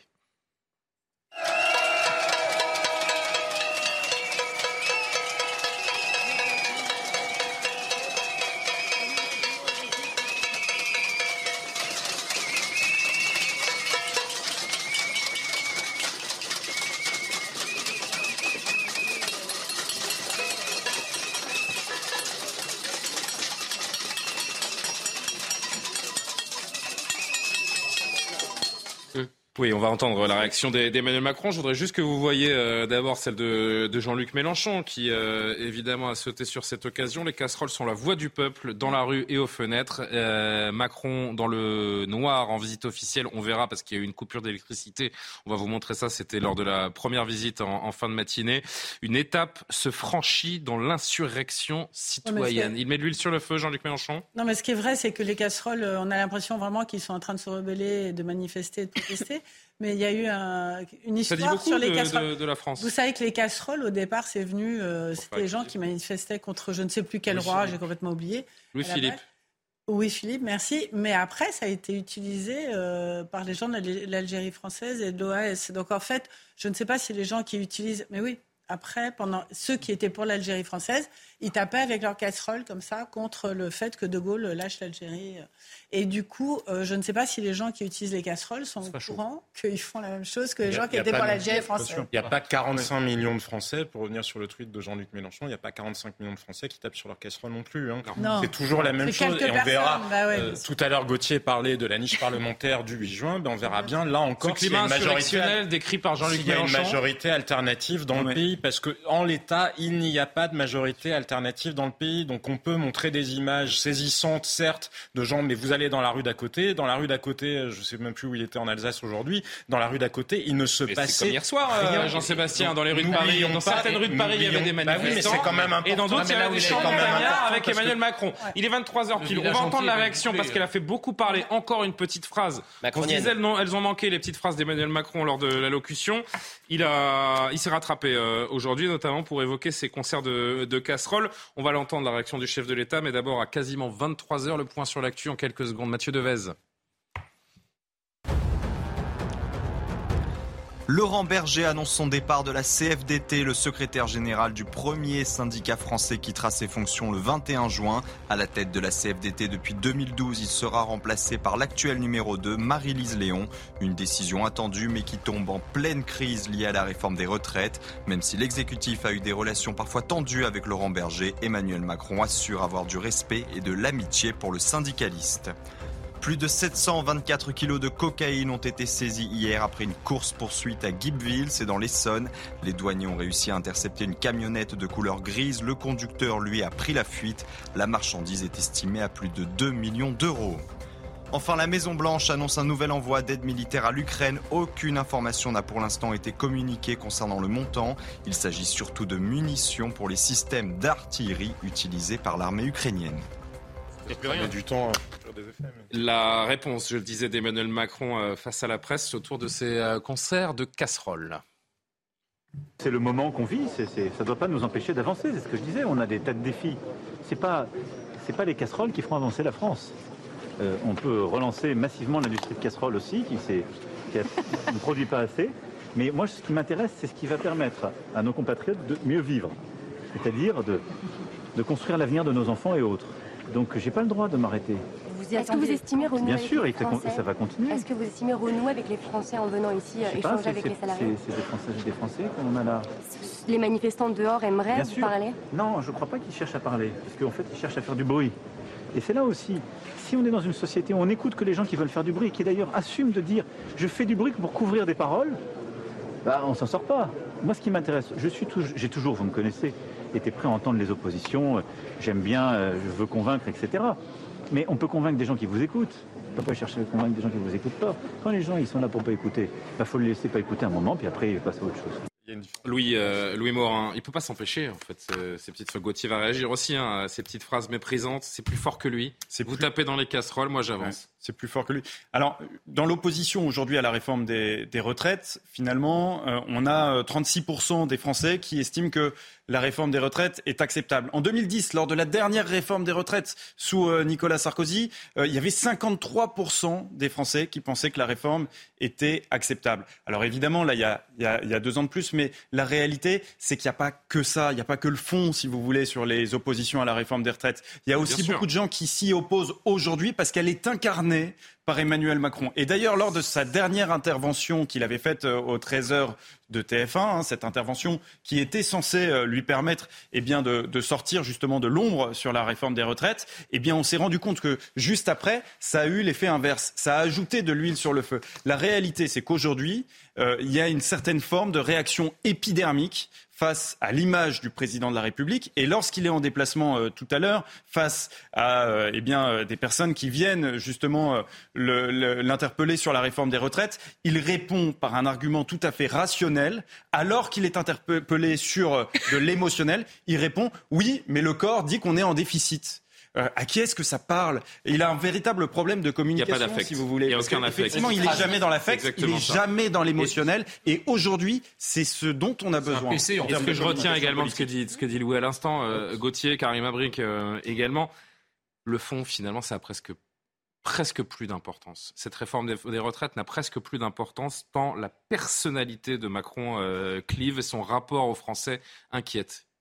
Oui, et en plus, elle a encore moins d'importance quand tout est fait. La loi est promulguée, Oui, elle a été validée par le Conseil constitutionnel, elle a été votée à travers les motions de censure qui ont été euh, rejetées. Donc effectivement, tout se cri- cristallise autour du président de la République. Ça s'est encore attitude, plus euh, cristallisé après le 49-3, euh, notamment. Mais des petites phrases, il y en a eu tout au long euh, de cet épisode sur les retraites. Il y a eu le bon sens à Rungis. Comme si ceux qui étaient contre cette réforme des manquaient de bon sens. Il y a eu euh, Je ne crois pas en la victoire de l'irresponsabilité. Sous-entendu que ceux qui sont contre cette réforme sont, sont des irresponsables. Et aujourd'hui, face à une syndicaliste euh, lors d'un échange, il a dit soyons sérieux, soyons sérieux, comme le dit euh, Louis. Le corps euh, est de mon côté. Déjà, en plus, euh, c'est plus contrasté que ça, la vérité. Oui. Mais soyons sérieux. Donc oui, il y a eu toujours des petites phrases. Et ce qui avait vraiment euh, étonné, c'est qu'il s'était gardé de ces petites phrases justement lors de son allocution de lundi. On disait il ne fallait que ça sorte. Il ne peut pas améliorer la situation, mais il peut l'aggraver, comme lors de son interview au journal de 13 heures, en lâchant euh, des phrases qui peuvent être jugées euh, méprisantes. Bon, bah, il l'a pas fait lors de l'allocution, il l'a fait aujourd'hui, mais c'est pas ce qu'on retiendra seulement de sa visite. Karima, un mot là-dessus. euh, la, manière de, gouverner d'Emmanuel Macron tend, crispe tous ces gens. Mais c'est qu'il y a vraiment ce contraste. Effectivement, il n'est pas du tout dans l'émotion. Et quand on entend les cris, quoi que ce soit, ça paraît encore, j'allais dire, pire, parce qu'il y a, il y a Couvre vraiment un décalage, effectivement, entre les deux attitudes. Et il y a cette indifférence où, en fait, ce manque d'émotion peut être perçu comme de l'indifférence. Et qu'est-ce qu'il y a de pire que de l'indifférence? Il n'y a pas grand-chose de pire que ça. Ça suscite la colère et surtout, ça suscite le mépris. Je pense qu'il y a une partie des Français euh, qui essayent de, de- Maintenant, on est rendu avec des casseroles pour essayer de se faire entendre. Effectivement, plusieurs... euh, je pense qu'il y a une partie de la population qui a eu l'impression euh, qu'on a utilisé les outils démocratiques contre l'esprit démocratique et ça, ça a été vraiment euh, perçu comme une défaite. Et Emmanuel Macron n'a pas été capable de les convaincre, mais il est capable de se convaincre euh, lui-même que ce n'est pas grave, qu'il va passer au, tra- au travers. Il se dit que la fonction, finalement, hein, sa fonction de président est plus grande que lui et ça lui permet d'avoir une espèce de détachement, de- de- de- d'indifférence, justement, qui peut paraître pour une déconnexion. Euh, c'est Jean-Luc Mélenchon dans ce, dans ce tweet qui disait euh, Emmanuel Macron dans le noir en visite officielle. Pourquoi est-ce qu'il dit ça? Parce que je voulais vous montrer cette image euh, également. Le déplacement d'Emmanuel Macron euh, émaillé de plusieurs actions organisées par les opposants à la réforme des retraites. Après le concert de casserole qu'on a vu pour son arrivée, une coupure de courant. On a la séquence hein, où on voit, vous allez voir. Euh, rapidement la lumière s'éteindre dans cette, euh, ce hangar, c'est, oui, ce hangar où il est, et, euh, et la connexion d'ailleurs de la caméra qui va se couper parce qu'apparemment ils étaient branchés un peu aussi sur le, sur le secteur. Coupure de courant qui a plongé dans la pénombre l'usine qu'il visitait. Coupure, je le disais, revendiquée par la CGT, euh, par l'intermédiaire de son secrétaire euh, général FNME CGT Fabrice Coudour. Nous l'avions annoncé, les, les énergéticiens seront partout et il fera tout noir pour le président. La colère est là et on tourne pas la page. Commentaire, Jean Messia. Bah, commentaire, Ça va loin, c'était- Ça va loin, c'était prévu. C'est, je, crois, je crois de mémoire. c'est que durable. la- C'est la première fois que la CGT a- adopte ce type de, d'action euh, euh, à des fins politiques. En tout cas, Des en comme ciblant- ça, un déblocage en, en ciblant, en ciblant un président de la République ou en ciblant même parfois des élus, j'ai entendu dire, euh, c'est la première fois de mémoire que dans l'histoire, les- les- les- un syndicat s'autorise de, de- de telles actions politiques directes. Ça, c'est la première chose. Sur la, deuxième chose, sur les, les casseroles, en fait, il y, a, une forme de dialogue de sourds entre Emmanuel Macron et les Français. Parce qu'au fond, ceux qui sont là avec des casseroles, qu'est-ce qu'ils disent? Ils disent je fais du bruit pour qu'on m'écoute. Et Emmanuel Macron leur répond vous faites du bruit pour ne pas m'écouter. Donc, euh, je veux dire, à un moment, euh, le, le- lien, le, le- le- le simple dialogue est rompu. C'est un, c'est un dialogue de sourds. Et en fait, on doit cela à un péché mortel d'Emmanuel Macron qui, ne, depuis le début, en fait, ne sent pas les Français. Quand un président de la République nouvellement élu déclare, même s'il est revenu sur ses déclarations, que la culture française, il n'y a pas de culture française. Enfin, euh, Je attendez, suis pas sûr qu'ils aient ça en tête, les gens euh, bah, aujourd'hui qui sont. ah, euh, peut-être, peut-être pas, mais je veux dire, ça fait quand même une forme de déconnexion du président de la République par rapport au pays réel qu'il est censé représenter, par rapport aux gens qu'il est censé représenter. Emmanuel Macron, un- en fait, un président de la République qui est élu doit sentir le pays. Un pays, c'est pas une agrégation de normes. C'est pas une agrégation de lois, Hmm. c'est pas une même une agrégation d'institutions. Un pays, il y a, il y a quelque chose de l'ordre de, de l'ordre du vernaculaire, de, de l'ordre de l'identitaire, de l'ordre du ressenti. Or là, Emmanuel Macron, il fait penser davantage à un, à un PC portable un président de la République euh, de, qui sent les problèmes de chair et de sang des, des gens, quoi. Voilà. Chat GPT, ouais. On dit plus PC, on dit chat GBT. Oui, mais c'est- pas ça qui l'intéresse. Je pense que c'est pas tant qu'il ne, ne sent pas le pays. Je pense qu'il constate. Comment il peut redevenir audible il, pour les il Français? intellectualise tout ça. Et je- quand même, il faut pas oublier qu'Emmanuel Macron, euh, c'est euh, c'est l'homme des paris impossibles. Je pense que lui, il se dit qu'il va sortir encore plus fort s'il traverse la crise. Au contraire, il sera Ouais, c'est encore plus déni, hein. dans une dans une C'est un toute ouais. puissance. Donc non, c'est vraiment, euh, il, il aime surprendre. Il aime se dire que il aime en fait, il vit à travers l'adversité. Il se dit, je vais passer au travers et je serai encore euh, plus fort. Et les Français vont finir par me C'est suivre. vrai, c'est vrai que ce qui est Ça, perturbant, du coup, c'est que, encore une fois, il personnalise beaucoup les choses. Il les personnalise, il ne dit jamais je, il ne dit pas nous, il ne dit pas collectivement. Et on voit bien que même au sein de sa majorité, ça suscite le trouble. il y a un certain nombre de ministres. Oui, pardon, il, ne- Il dit ne jamais nous. Je voulais dire l'inverse. Il ne dit que je, précisément. Il est tout, tout le temps uniquement dans les jeux et dans la mise en scène de sa personne. Et c'est presque comme si déjà il considérait que sa parole était performative. Et c'est en oubliant totalement finalement qu'il se joue autre chose que le simple fait qu'il arrive lui à s'imposer à un moment donné. Et c'est comme s'il se regardait en permanence. D'ailleurs, on voit bien qu'il est fasciné par sa propre image. Si on en croit les vidéos qui sont publiées régulièrement sur les comptes Twitter, Instagram de la présidence de la République avec la photographe euh, qui le suit euh, en permanence, il est il est obsédé il est obsédé par l'image de lui-même en train de tenir tête à un auditoire. Alors un coup, il va le faire parce qu'il va vouloir euh, paraître disruptif euh, sur euh, la Chine, sur Taïwan, sur je sais pas quoi. Quitte à d'ailleurs dire exactement l'inverse de ce qu'il disait plus tôt parce que Ah oui, l'interlocuteur a changé. Et il ne se rend pas compte qu'il surpersonnalise tout. Mais la politique, la démocratie, justement, c'est autre chose. C'est le collectif. Il n'est pas, la France n'est pas sa propriété. Ah non. Il n'est que le représentant des Cette question Français. qui est un peu passée inaperçue il y a quelques instants, mais que j'ai envie de reposer, comment redevenir audible auprès des, des Français? Non, je- Moi, ça me paraît essentiel de, de poser Non, mais justement, pour, pour continuer euh, dans, dans ce que vient de dire euh, Jean-Sébastien, le problème, c'est qu'il a été mal éduqué, euh, Emmanuel Macron. Parce Ah il a gagné euh, l'élection. Il a gagné l'élection. Non, il Non, a, par il a son- gagné l'élection présidentielle. trajectoire. Est-ce que quand je parle, c'est possible qu'on m'interrompt pas toutes les secondes ou Tout pas? est possible, vous savez, on est en France. Non, mais c'est- Allez-y, Valérie. Euh, est-ce que je vais arrêter en fait? Mais non, allez-y. Non, mais c'est vrai, c'est très. Oui, mais là, vous perdez du temps. Allez-y. Oui, je sais, mais j'ai perdu Allez-y. de ce que je voulais dire. D'accord. Donc, en fait, euh, ce que je voulais dire, c'est qu'il a gagné l'élection présidentielle sur sa personne et sur sa per- personnalité.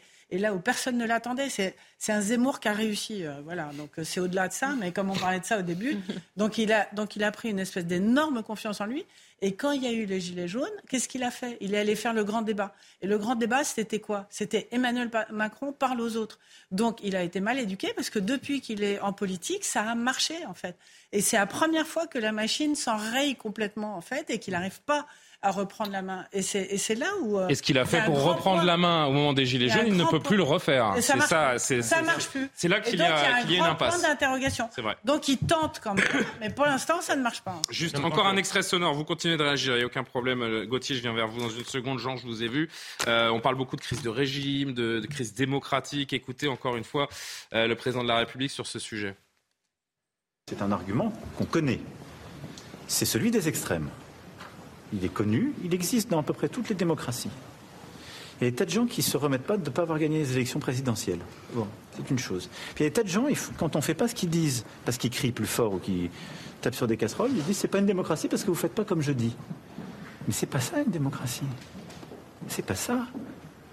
Et donc, il y a un moment donné, on, sera lundi au un an de l'élection. la démocratie, c'est d'essayer de porter un projet, de le dire et de l'appliquer. Moi, je considère que ce n'est pas une démocratie qui fonctionne bien que celle qui consiste à proposer un programme et à faire le contraire. J'ai lancé dès l'été la réforme sur laquelle j'avais fait campagne et les députés avaient fait campagne. Qu'est-ce qu'il y a de plus démocratique? Après, il faut entendre la colère. Alors ça oui, je ne suis pas sourd à celle-ci. Et donc, il y a des gens qui sont très en colère aujourd'hui. Je les respecte. J'ai envie qu'ils se réengagent dans le dialogue. Il est obligé, Jean Messia, de rappeler aux gens qu'il a été élu euh, démocratiquement. Oui, il a été, il a, bien sûr qu'il a été élu démocratiquement, mais dans quelles conditions? Parce qu'une fois qu'il a dit ça, un, homme aussi intelligent et aussi perspicace et aussi lucide. Il n'y a que les extrêmes pour dire euh, qu'on est en crise démocratique, comme semble le dire. il ne peut pas, ignorer que son vote n'a pas été complètement un vote d'adhésion.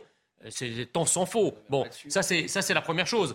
La deuxième chose, si vous voulez, c'est que moi, il y, a vraiment un truc que je piche pas dans cette affaire. Hein. C'est-à-dire qu'en fait, Emmanuel Macron va faire une, mener une politique qui va transformer les Français en adversaires pour ensuite venir affronter l'adversité et dire je suis fort. C'est quoi le mécanisme en fait?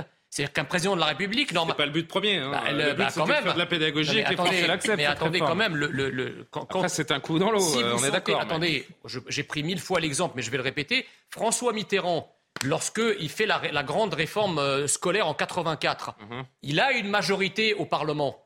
les ministres Savary portent la, la réforme. Il aurait pu très bien légalement la faire passer. Mais au vu des mobilisations et du rejet de cette réforme dans la rue, euh, Mitterrand a l'intelligence non seulement de retirer sa réforme, mais en plus d'accepter la démission des ministres qui l'ont portée. C'est ça de gouverner. Sauf que François Mitterrand, il y a un éventuel deuxième mandat à faire derrière. On ne gouverne pas. on, me dit ce qu'on veut, mais on ne, gouverne, hein. on ne gouverne pas un pays avec un algorithme. On le gouverne avec son cœur. Voilà. une, des fiertés d'Emmanuel Macron, c'est justement de ne pas reculer, c'est de ne pas être Jacques Chirac euh, sur la réforme portée par Alain Juppé. Entre nous, le vrai courage, c'est pas d'aller euh, face aux Français se mettre à portée de baffe, ça aurait été de soumettre ce texte au vote. Ça, ça aurait été courageux de la part d'Emmanuel Macron. il, a, envisagé, mais il a dit, il a dit à ses ministres ce jour-là, propos rapportés, que son intérêt à lui était d'aller au vote et que quelque part il sauvait le siège d'Elisabeth Borne en n'allant pas au vote parce qu'il avait dit ce qui se passait s'il allait, euh, s'il allait au vote. C'est-à-dire que si c'était retoqué, eh bien il faisait le choix de dissoudre l'Assemblée. Mais sur, euh, il a été euh, mal élu parce que c'est vrai qu'on l'entend souvent. C'est vrai qu'il a été élu notamment à cause du barrage avec euh, Marine Le Pen, mais il faut aussi le reconnaître. C'est le premier président de la Ve République à être réélu hors période de cohabitation. Mm. Donc c'est aussi inédit. Il a été réélu alors que c'est extrêmement rare. Nicolas Sarkozy a échoué. François Hollande ne s'est même pas représenté. Bien sûr, et ça, et ça lui donne évidemment encore plus de, confiance. Sur la crise démocratique, parce que moi je trouve ça insupportable de, de ramener en permanence tout ce qui n'est pas d'accord avec lui aux extrêmes. Uh-huh. Autant je trouve que moi je ne suis pas d'accord sur le fait qu'Emmanuel Macron ait été mal élu, ou plus exactement, je pense que les gens qui ont voté pour Emmanuel Macron n'ont qu'à assumer leur choix. Et quand on est un adulte, on fait des choix, on priorise. Et donc s'il y avait des gens dont la priorité était d'éviter Marine Le Pen, eh bien ils acceptent qu'il y a Emmanuel Macron avec ce qui va avec Emmanuel Macron. Et sinon, il fallait soit qu'il ne se prononce pas, soit qu'il fasse le choix opposé. À un moment, euh, y a, on a besoin de maturité démocratique parce que sinon, on ne peut jamais s'en sortir si on veut tout et son contraire en même temps. En revanche, quand le président de la République, lui, et c'est une rhétorique qui est, qui est permanente dans le macronisme, c'est il est la raison, les autres sont donc la déraison. Il est sérieux, c'est donc que les autres ne sont pas sérieux. Il est courageux, c'est donc que les autres sont lâches. Il est la démocratie, c'est donc que les autres ne sont pas dans la démocratie. Il est l'incarnation de la République. Oui, mais c'est insupportable parce que ah ça, pour le coup, il y a bien des manières différentes d'abîmer la démocratie. On peut l'abîmer en étant dans l'insurrection, on peut l'abîmer en étant dans le chaos, on peut l'abîmer en ne respectant pas les valeurs qu'il inspire, et on peut aussi l'abîmer de cette manière-là. Et Emmanuel Macron l'abîme de cette manière-là. On est dans un pays qui est sur le point de devenir ingouvernable. Ben, en tout cas, ce qui est sûr, c'est qu'aujourd'hui, il y a de plus en plus de colère euh, autour euh, du, chef de l'État. Alors, il nous dit tout à l'heure, il faut entendre les colères. La réalité, hein. c'est qu'Emmanuel Macron ne se met pas en position euh, d'écoute. Pourquoi? Parce que, tout simplement, il n'en a pas réellement envie ou, ou bien il n'en est pas capable. Moi, ma théorie, c'est qu'il n'en a pas réellement envie parce que tout simplement, il Parce sait qu'il n'est pas capable. Mais non, parce que il sait que ça, ça n'est pas nécessaire pour lui. Parce qu'encore une a fois, jamais il, reçu les syndicats. Il, il a, il a son socle. Alors, il a proposé quand même de les recevoir. Hein, les... Non, non, Oui, après pendant la période des retraites. oui, oui. Pendant la Pendant la période période des retraites, il Oui, pendant, pendant la réforme. Mais parce qu'il Ah sait qu'au fond, il n'en a pas besoin. Encore une fois, il faut revenir simplement en termes de stratégie politique et de stratégie électorale. Mais il a envie de Aujourd'hui, passer les quatre prochaines années à- avec des comités d'accueil comme ce. il a envie de garder son socle. Parce que sans son socle, il ne tient plus. En réalité, il n'y a qu'une seule chose aujourd'hui qui lui permet de continuer à tenir. Quel qui, quoi qu'il se passe, c'est son socle. Mais sur euh, pourquoi il n'a pas reçu les syndicats pendant la période sur les retraites, c'était un conseil de Nicolas Sarkozy. Et d'ailleurs, on l'a vu avec Elisabeth Borne. Si tu reçois les syndicats, euh, euh, tu vas apparaître en position de faiblesse puisque tu n'as rien à leur offrir. Donc ils vont quitter la réunion et ils vont en, pro- ils vont en profiter pour remobiliser. Et c'est exactement ce qui s'est passé avec Elisabeth Borne. Donc c'est pour ça qu'il les a pas penser à reçus. cette rumeur qui envoie Nicolas Sarkozy à. Matignon euh, l'été prochain. Oui, alors j'ai vu que un ça. article de l'Obs.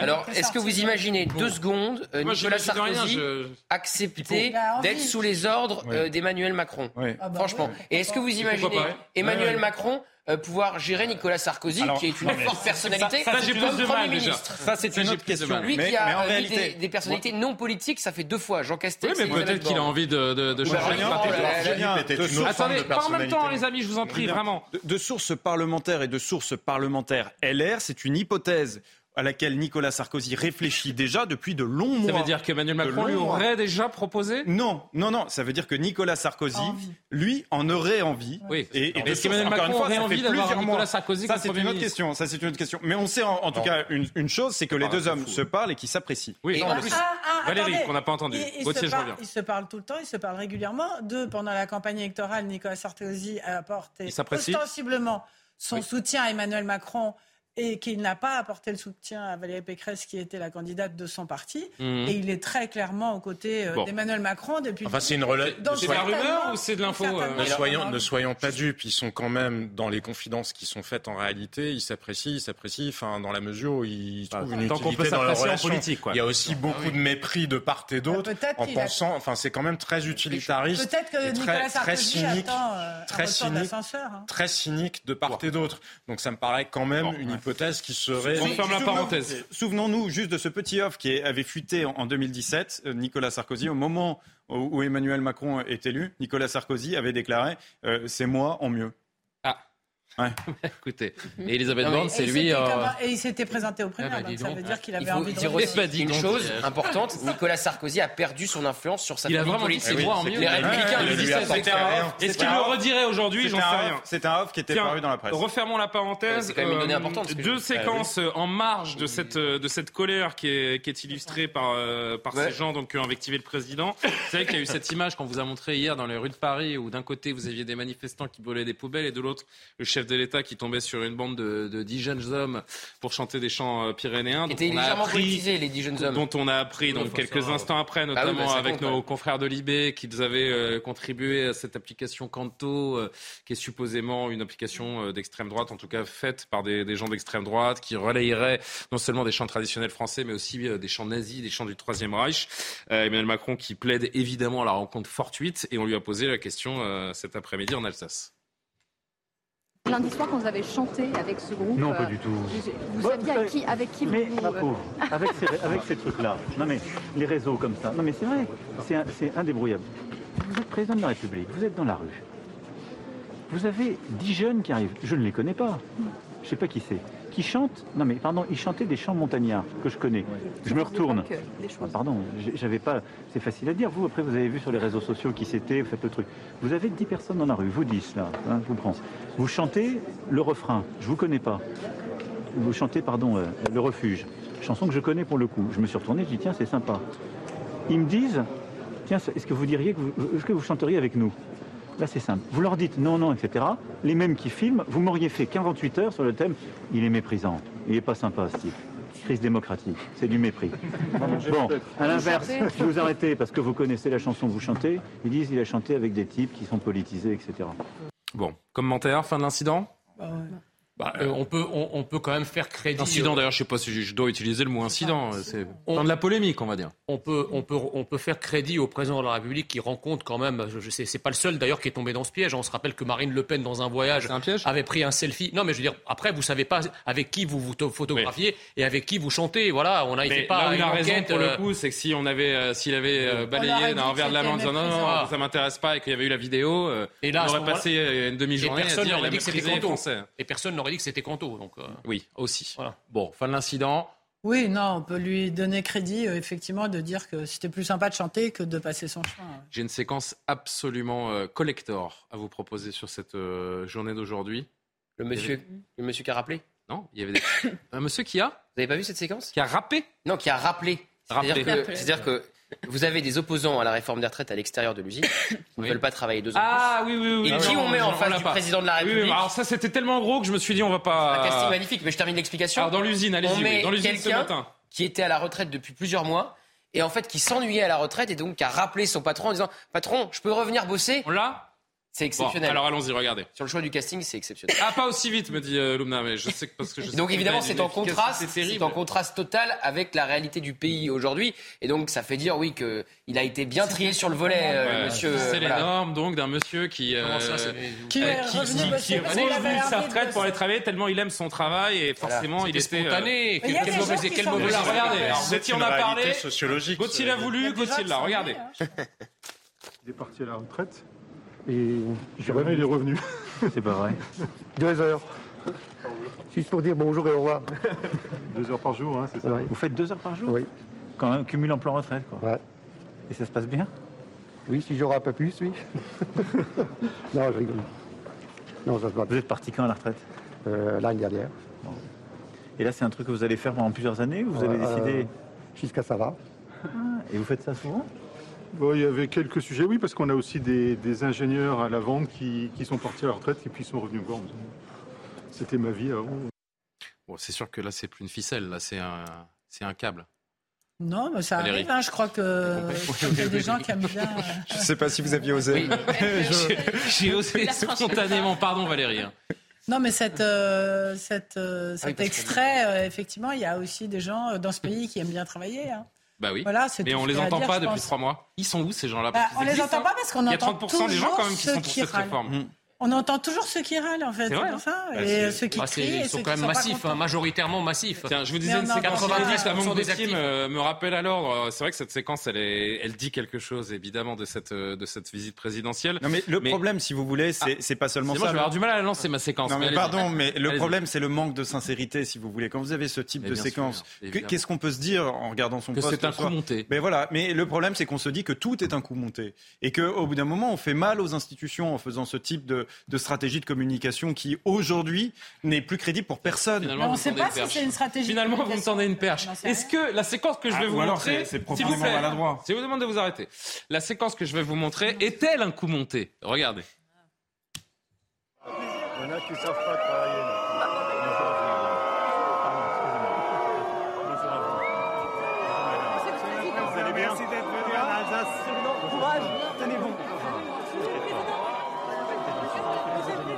Que vous faites. Comment ça va Merci madame. Bonjour à vous. Personne n'a forcé. Allez Paris Merci à vous, pardon. Bien sûr. Évidemment, vous avez tous compris que Ah. j'étais très euh, ironique. Ce n'est pas du tout un coup monté. Non. Il y a encore des gens qui soutiennent le président de la République dans Ah ce oui, pays. dans ces cas-là, c'est- normal. charge Et- au- et charge surtout au qu'on député l'invite. de ramener aussi les Ben militants de sa circonscription sur tous les déplacements. des Ils sont pas là par hasard. euh, du président de la République. Non, mais après, il n'y a pas forcément que des militants. Il n'y a pas forcément que des militants Renaissance. Il y a évidemment aussi des gens qui euh, peut-être pas n'aiment, mais au moins respectent la fonction du président de la République. Parce que, Par ailleurs, euh, c'est vrai que là, on avait quand même des gens qui ne respectent même Voilà, ils plus le félicitent, la ils fonction bon du président de la courage, ils sont République. contents de le voir en Alsace. Par- par ailleurs, c'est aussi l'image de, de la journée. quand le président de la République veut qu'un déplacement euh, se passe correctement, ils savent tout à fait aussi euh, le faire. Ils Oui. savent mettre en place les dispositifs de sécurité pas nécessaires possible, hein. pour qu'il n'y ait pas de manifestation aux abords. Donc là, la réalité, c'était réellement de le montrer face aux opposants à la réforme des retraites. Et évidemment, il est probable quand même qu'ils aient invité aussi les militants LREM, et c'est de bonne bonne guerre. C'est Une dernière illustration de la, de la colère contre le, le gouvernement. On retourne de l'autre côté, on retourne la pièce de, de nouveau. Euh, non seulement Emmanuel Macron euh, cristallise cette colère, mais ça va, ça déborde. Ça vient de tous les côtés, ça va jusqu'à Matignon. Séquence pour le moins étonnante aujourd'hui. Elisabeth Borne qui recevait des, des jeunes, les rencontres euh, autour de la, de la première ministre, ça se fait une fois par an, je, je Exactement, crois. oui, c'est ça se fait à Matignon. Donc c'est à Matignon même. Hein, c'est Ouais, ouais, dans l'enceinte de l'hôtel Matignon. Maintenant, on va les, on va les chercher, si vous voulez. C'était une expression macronienne. hein, venez me chercher. Donc on va les confronter jusque euh, au sein Donc du micro pouvoir. tendu à des jeunes autour de la première ministre Elisabeth Borne. Et là, c'est le drame. On a entendu sur toutes les chaînes de télévision, c'est vraiment dommage que ces jeunes ne comprennent pas les enjeux républicains et ne comprennent pas la grandeur de la démocratie. Vous-même, vous avez dit, vous avez mis la faute sur le décodage des programmes nationaux. Ce que vous avez fait, Madame la Première ministre, c'est du mépris social. Quel aplomb Ah oui, mais elle, Quel aplomb elle a, elle a 21 ans apparemment, hein, cette, euh, cette jeune fille. Il y avait Euh, quelqu'un qui soufflait pour le cas où elle oublierait ou pas? Je sais pas, mais je, enfin, je, je- C'est un très grand- honnêtement, un- je la découvre en même temps que Un grand numéro théâtral, ça, ça frise le grotesque, hein, excusez-moi. Que dire? Bah, que le- l'exécutif. Elle est très est- gênée, euh, Elisabeth Borne. hein. Oui, elle a, elle a répondu ensuite. Mais que euh, l'exécutif, euh, oui, voilà, est rattrapé euh, sur cette réforme des retraites jusqu'au cœur du pouvoir et que ça va durer encore un certain temps, jusqu'au 1er mai, ça c'est certain. Et après, je vous disais, les deux, les deux échéances qui vont suivre. Le 3 mai, le référendum qui va être une nouvelle fois sans doute retoqué par les sages, mais qui permettra euh, eh bien, aux, aux organisations syndicales, à la NUPES de, de mobiliser une nouvelle fois sans doute à partir du 3 mai. Et puis après, le 8 juin, euh, la proposition euh, de Lyot de retoquer une nouvelle fois cette euh, réforme des retraites. Et si ceux qui étaient prêts à voter contre cette réforme des retraites, déclenchant un 49-3, se lient une Ah ouais. nouvelle fois et votent favorablement euh, cette proposition de Lyot, même si elle n'a aucune chance d'aboutir in fine, puisqu'il y a le Sénat ensuite, eh bien, ça sera quand même un sérieux la- coup contre le gouvernement. forme, pardon, mais quelle désacralisation encore des, des- des- des- des hautes fonctions, que ce soit le président de la République ou le. Est-ce qu'il y a 20 ans, 30 ans, on aurait vu un étudiant de 20 ans venir faire un jeu comme ça de, de mépris c'est de- euh, de Avec autant en fait. d'aplomb, oui, chercher Oui, à ça. humilier en retour, parce que ces jeunes se sentent humiliés. En tout cas, c'est le sentiment, j'imagine, de cette Non, sont euh, jeune fille qu'elle veut exprimer. Et ils sont Non, mais jamais ils sont rentrés Moi, je suis stupéfait par Ils l'attitude de cette ils jeune fille face à la première ministre. Ils sont aussi dans une illusion, c'est-à-dire que quand on a des responsables politiques comme Jean-Luc Mélenchon, comme d'autres, qui sont toujours en train de dire qu'ils sont le peuple, le peuple, le peuple, comme s'ils représentaient tout le peuple. On parle Mhm. des jeunes, comme si tous les jeunes pensaient exactement la même chose. Enfin, c'est totalement absurde et je pense que les réseaux sociaux accentuent ça. Ça accentue le narcissisme, euh, enfin, des individus, mais à tout point de vue collectivement. Et donc, les narcissismes flambent partout et on est incapable d'accepter Bon, les la mais discipline. la re- Non, mais pardon, on est incapable d'accepter la représentation politique. Oui, Parce sûr. que elle, elle a l'impression qu'elle dit la vérité, pas sa vérité. Ah, c'est pas Emmanuel Macron qui va lui donner une leçon d'humilité. Hein. Oui, Non. certainement, mais moi je fais le diagnostic de l'état de la société française. Je Il pense nous pas reste qu'une quelques secondes démocratie avant le- justement fonctionner de cette Quelques manière. secondes avant le rappel de l'actualité, Karim Abrik.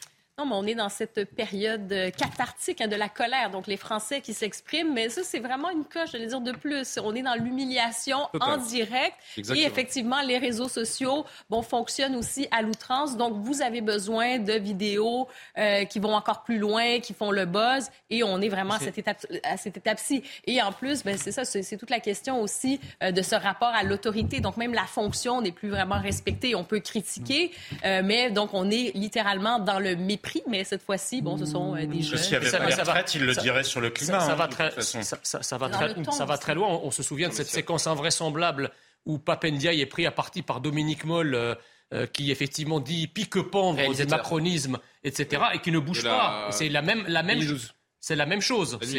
C'est- 2012. C'est la, c'est la même chose. C'est une humiliation à la fois d'Emmanuel Macron, mais ça. également de tous ses représentants partout où ils vont. Donc euh, là encore, je ne crois pas que dans l'histoire de la République, ce fut euh, si fréquent que cela. Après, la 23 question- h Il y a- il y a des Mathieu Devez, quelques secondes pour le rappel de l'essentiel de l'actualité et on se retrouve.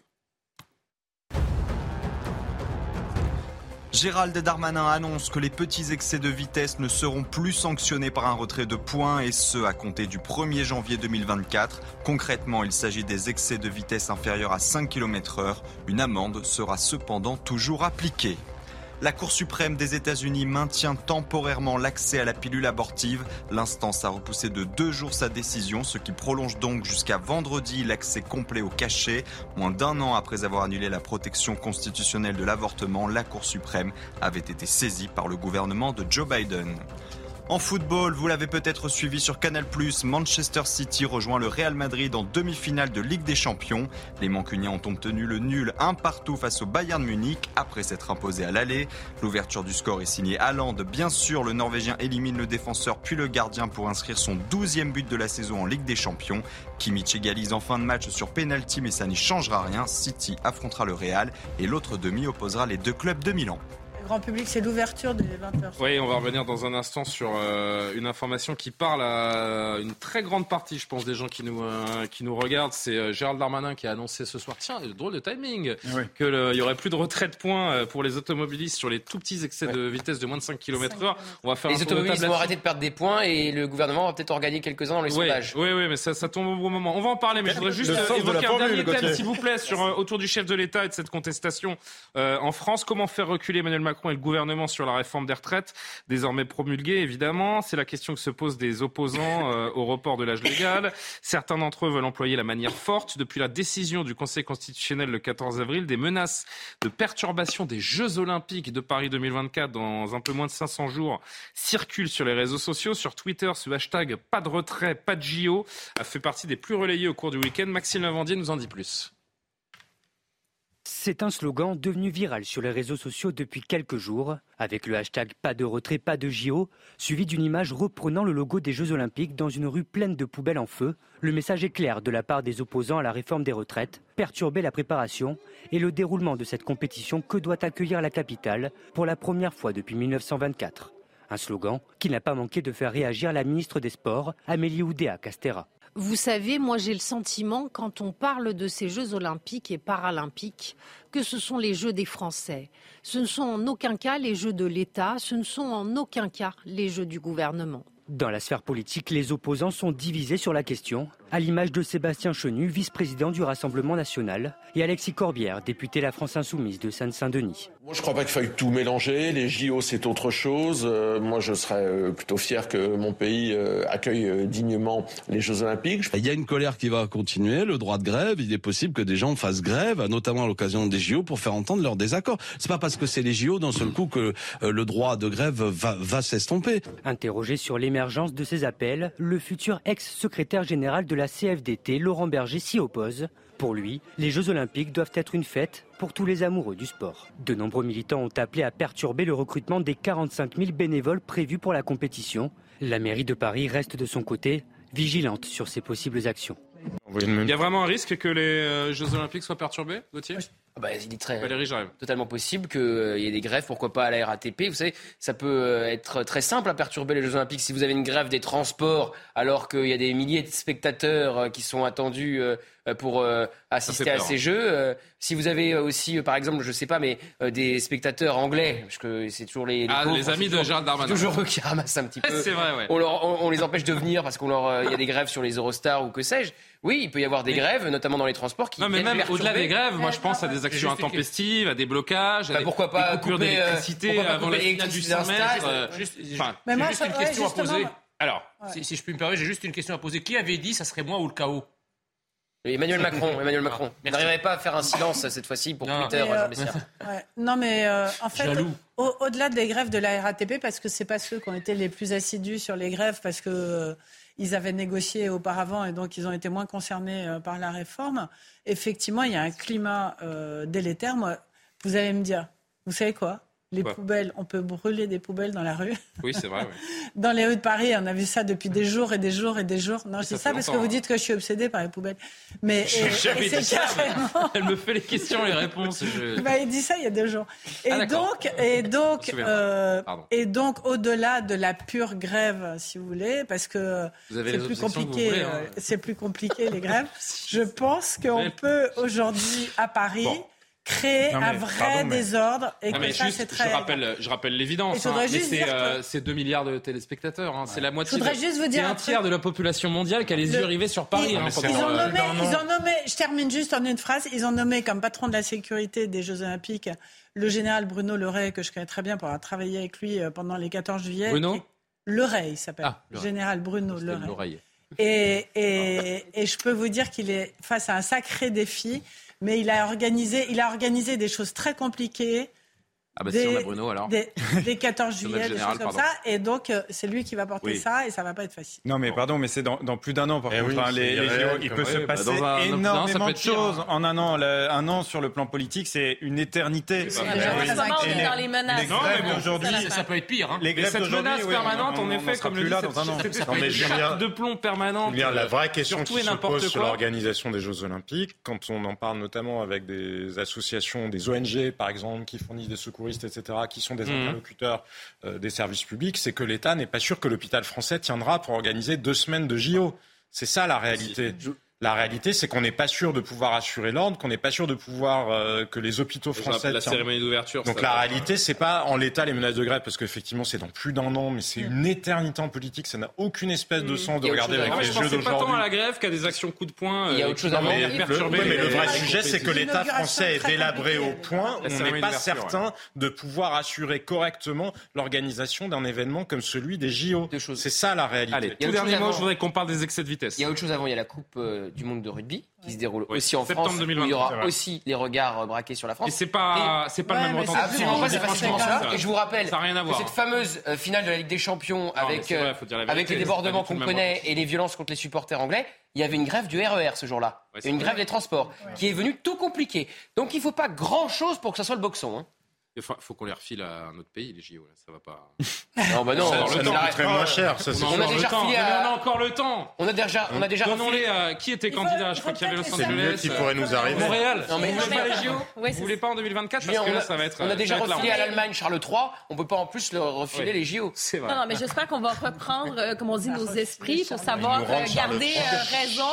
Euh, se dire quand même que c'est. S'il vous plaît, Valérie, vous critiquez tout le monde quand on vous coupe la parole et vous parlez sur les autres.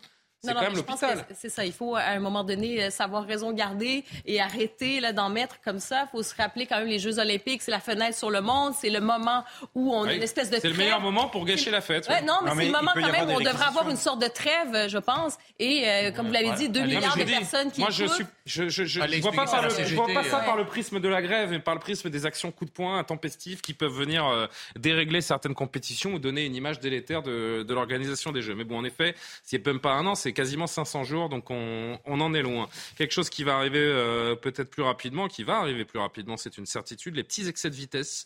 Ça, c'est la bonne nouvelle du jour pour beaucoup, beaucoup de gens qui nous euh, regardent, beaucoup de gens autour du plateau également, j'en suis sûr. Elle est pour moi aussi, je vous l'avoue. Euh, les petits excès de vitesse seront plus sanctionnés par un retrait de points à compter du 1er janvier 2024. Des travaux ont été euh, engagés à ma demande, nous dit le ministre de l'Intérieur, afin d'adapter le régime répressif applicable aux petits excès de vitesse inférieurs à 5 km heure. Il ne s'agira pas de dépénaliser ces infractions qui demeurent sanctionnées par une amende. En Parce gros, vous, vous, roulez à 60... Euh, euh, non, combien on, roule sur le... Oui, 50. Donc si vous roulez à 56 vous prenez 51 km heure et 0, excès, euh, enfin, 0 point de, de retrait. En revanche, vous gardez l'amende. Voilà. Ça, c'est important. 58% 58% des, des, des, des, PV pour excès de vitesse. Euh, c'est pour ça que c'est une voilà, nouvelle très importante. Mais l'amende persiste, donc ça ne coûte pas de l'argent à l'État. Ah bah c'est quand même très important de le dire. Hein. Mais, non, mais je pense que pour les gens, euh, en effet, pour l'État, il y a, y a, toujours quelque chose à gagner. Il n'y a pas de manque à gagner. Voilà, il n'y a pas de manque à gagner. En revanche, pour les, pour les gens, euh, je vous dis, c'est. Et on le redit, mais. Les gens qui prennent la voiture tous les jours, qui font des petits excès de vitesse la bagnole, la bagnole, c'est politique par définition. Le gouvernement le sait. C'est le gouvernement, enfin, c'est le président des 80 km/h. C'est le président euh, du carburant tellement cher. D'ailleurs, il était moins cher qu'aujourd'hui, mais que ça déclenche euh, les gilets jaunes. Donc, la, la, bagnole, c'est sacré en France. On le sait. Surtout quand on vit euh, en, dehors des, grandes villes. Bah voilà, surtout quand on vit en dehors de Paris. Donc, le but est évidemment politique je, la refais une fois parce que ça mange pas de pain. Euh, les automobilistes vont arrêter de perdre des points et le ah. gouvernement espère en gagner. Voilà. Excellent, Gauthier Lebray, 23h40. Vous la gardez celle-là, vous la je la garde pour les réseaux sociaux. Euh, Valérie, oui. Non, Timing. La...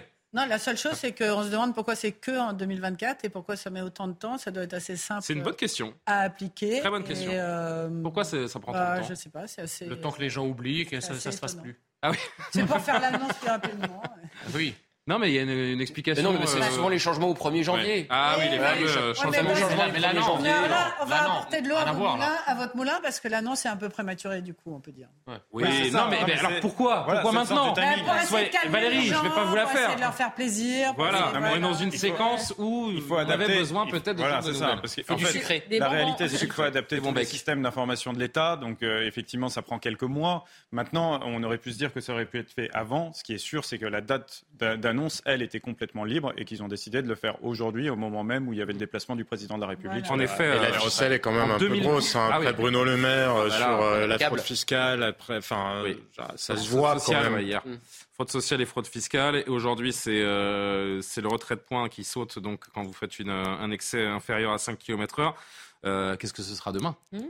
Ah bah on verra. Quelle est la bonne nouvelle de Alors, il y, a y a quand même deux euh, projets de loi qui doivent arriver euh, à l'Assemblée. Parce que Emmanuel Macron a dit auprès de ses proches euh, qu'il voulait faire passer avant le 14 juillet la loi travail et la loi immigration. Problème, il a dit ensuite face au patron qu'il leur laissait jusqu'à la fin de l'année pour négocier la loi travail. Donc on ne comprend plus rien au calendrier. Et aujourd'hui, en Conseil des ministres, il a été à nouveau question de la loi immigration et de faire en sorte qu'elle soit votée avant le 14 juillet. Mais on sait que ça va être une loi à la découpe, puisqu'on le redit, il n'a pas de majorité absolue.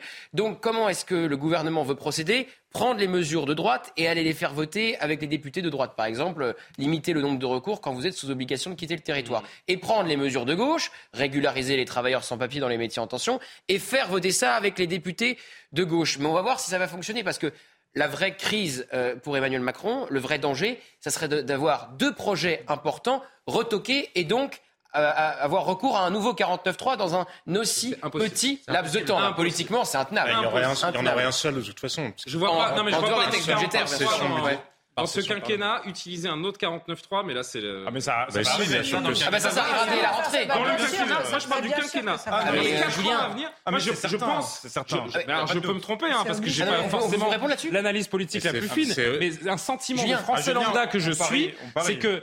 Mais il a pas besoin de parler. la dernière fois sous la 5ème République qu'on a les ingrédients. Alors, les amis, et le budget, comment il va faire Non, ils seront obligés pour le budget. Alors, pour le budget, alors les, les 49.3 sont illimités sur les textes budgétaires. Je l'entends. Ça ne je parle du contexte démocratique. Voilà, texte budgétaire. Donc, quand euh, le budget de l'année prochaine va être voté, on va être reparti sur 10 49.3. Donc, non seulement euh, il y a des 49.3 qui vont être à nouveau utilisés euh, sous la 5ème République, mais il va y en avoir une dizaine dans quelques mois. Vous êtes sur une contestation sans fin. Et parce que sur le budget, les gens vont pas manifester comme sur les autres va te dire, il, il va rien dire sur les autres 49.3. Non, mais il a tout à fait raison, je veux dire. C'est parce que ça a été utilisé dans le cadre d'une réforme euh, contre laquelle était le peuple français que ça, ça servait. Et puis c'est le gouvernement qui a donné des verges pour se faire sauter, parce que le 49-3 avant. Des verges euh, pour se faire sauter. non, mais s'il vous plaît, on est en direct.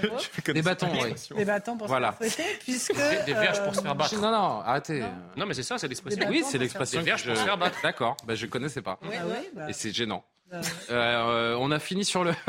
Et donc. Euh, L'excès de vitesse Alors, vous, vous faites des excès de vitesse de moins de 5 km/h ou pas? Moi, moi, je n'ai plus de voiture. Exclusivement. J'ai rendu ma voiture et je suis pour une ville sans voiture. Ah. Arrêtez. Je vous jure, je pense qu'il faudrait plus qu'il y ait de voitures. Vous roulez Mais vous êtes une lentille en non, fait. Je prends, non, je prends le métro et je prends le bus. Et vous savez quand on habite à la campagne, on ne peut pas prendre le métro. Non, je parle que de la ville. Hein. Je n'ai pas parlé de la campagne, j'ai ah parlé de la ville. Et quand on vit à l'extérieur de la ville, mais qu'on travaille dans la ville, on a besoin de sa mais voiture. Quand on vit dans la ville, on peut se déplacer sans voiture. Sauf si on, est malade, âgé, qu'on a plusieurs enfants. Des Indiens dans la ville. Des humains dans la ville, c'est encore possible ou pas?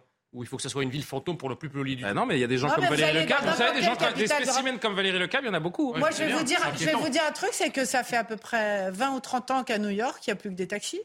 À Londres, c'est quasiment pareil. Mais non, mais c'est faux. Il n'y a pas de voiture. Bien sûr, bien sûr. Il y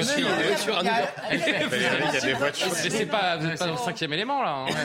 Non, à Londres, c'est très compliqué d'accès. Il faut qu'on rende l'antenne parce que à Londres, vous avez la dernière minute de trop. À Londres, c'est très difficile. Ils payent, mais il y a des voitures. C'est prohibitif. Il n'y a pas un autre pays que les États-Unis qui cristallise comme ça la voiture. Bien sûr, c'est le pays Non, de la mais voiture. En dehors des villes, mais pas à Bah, New York. aux États-Unis, la voiture est reine. Vous rigolez ou quoi Euh, À New non, York, il y a des voitures, pas. bien sûr. Mais non, à Londres aussi, ça coûte très cher d'aller à Londres en voiture. Mais il y a des voitures. On va faire l'image de fin parce que là, je qui sens que euh, obligés, mais les gens n'utilisent pas de voiture. ça devient euh, compliqué. Valérie, vous voulez mon image de fin ou pas?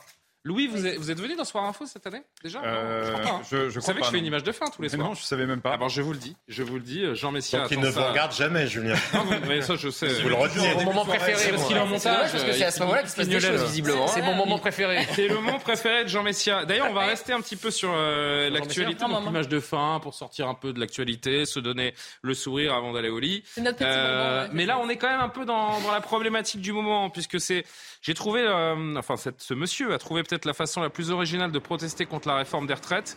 50 minutes, c'est le délai qu'il a fallu à Alain Robert, le fameux Spider-Man français, pour escalader à main nue ce matin et sans la moindre protection la façade de verre et d'acier de la Tour Alto, haute de 160 mètres pour 38 Mais attendez. étages. Si je peux finir dans le quartier de la Défense à Paris, comme toujours, Alain Robert a été interpellé euh, au sommet de l'édifice par la police. Il n'a pas été placé en garde à vue.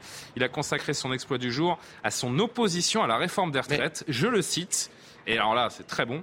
Je suis venu demander à Monsieur Macron de redescendre sur terre, et pour redescendre sur terre, je suis monté là-haut, sans assurance, a rajouté ce sportif de l'extrême aujourd'hui âgé Mais il grimpe, 60 ans. mais il grimpe tout le 60 temps des immeubles. C'est comme si un boulimique vous disait aujourd'hui je me suis gavé. Attendez, je Vous êtes capable de monter un immeuble comme ça?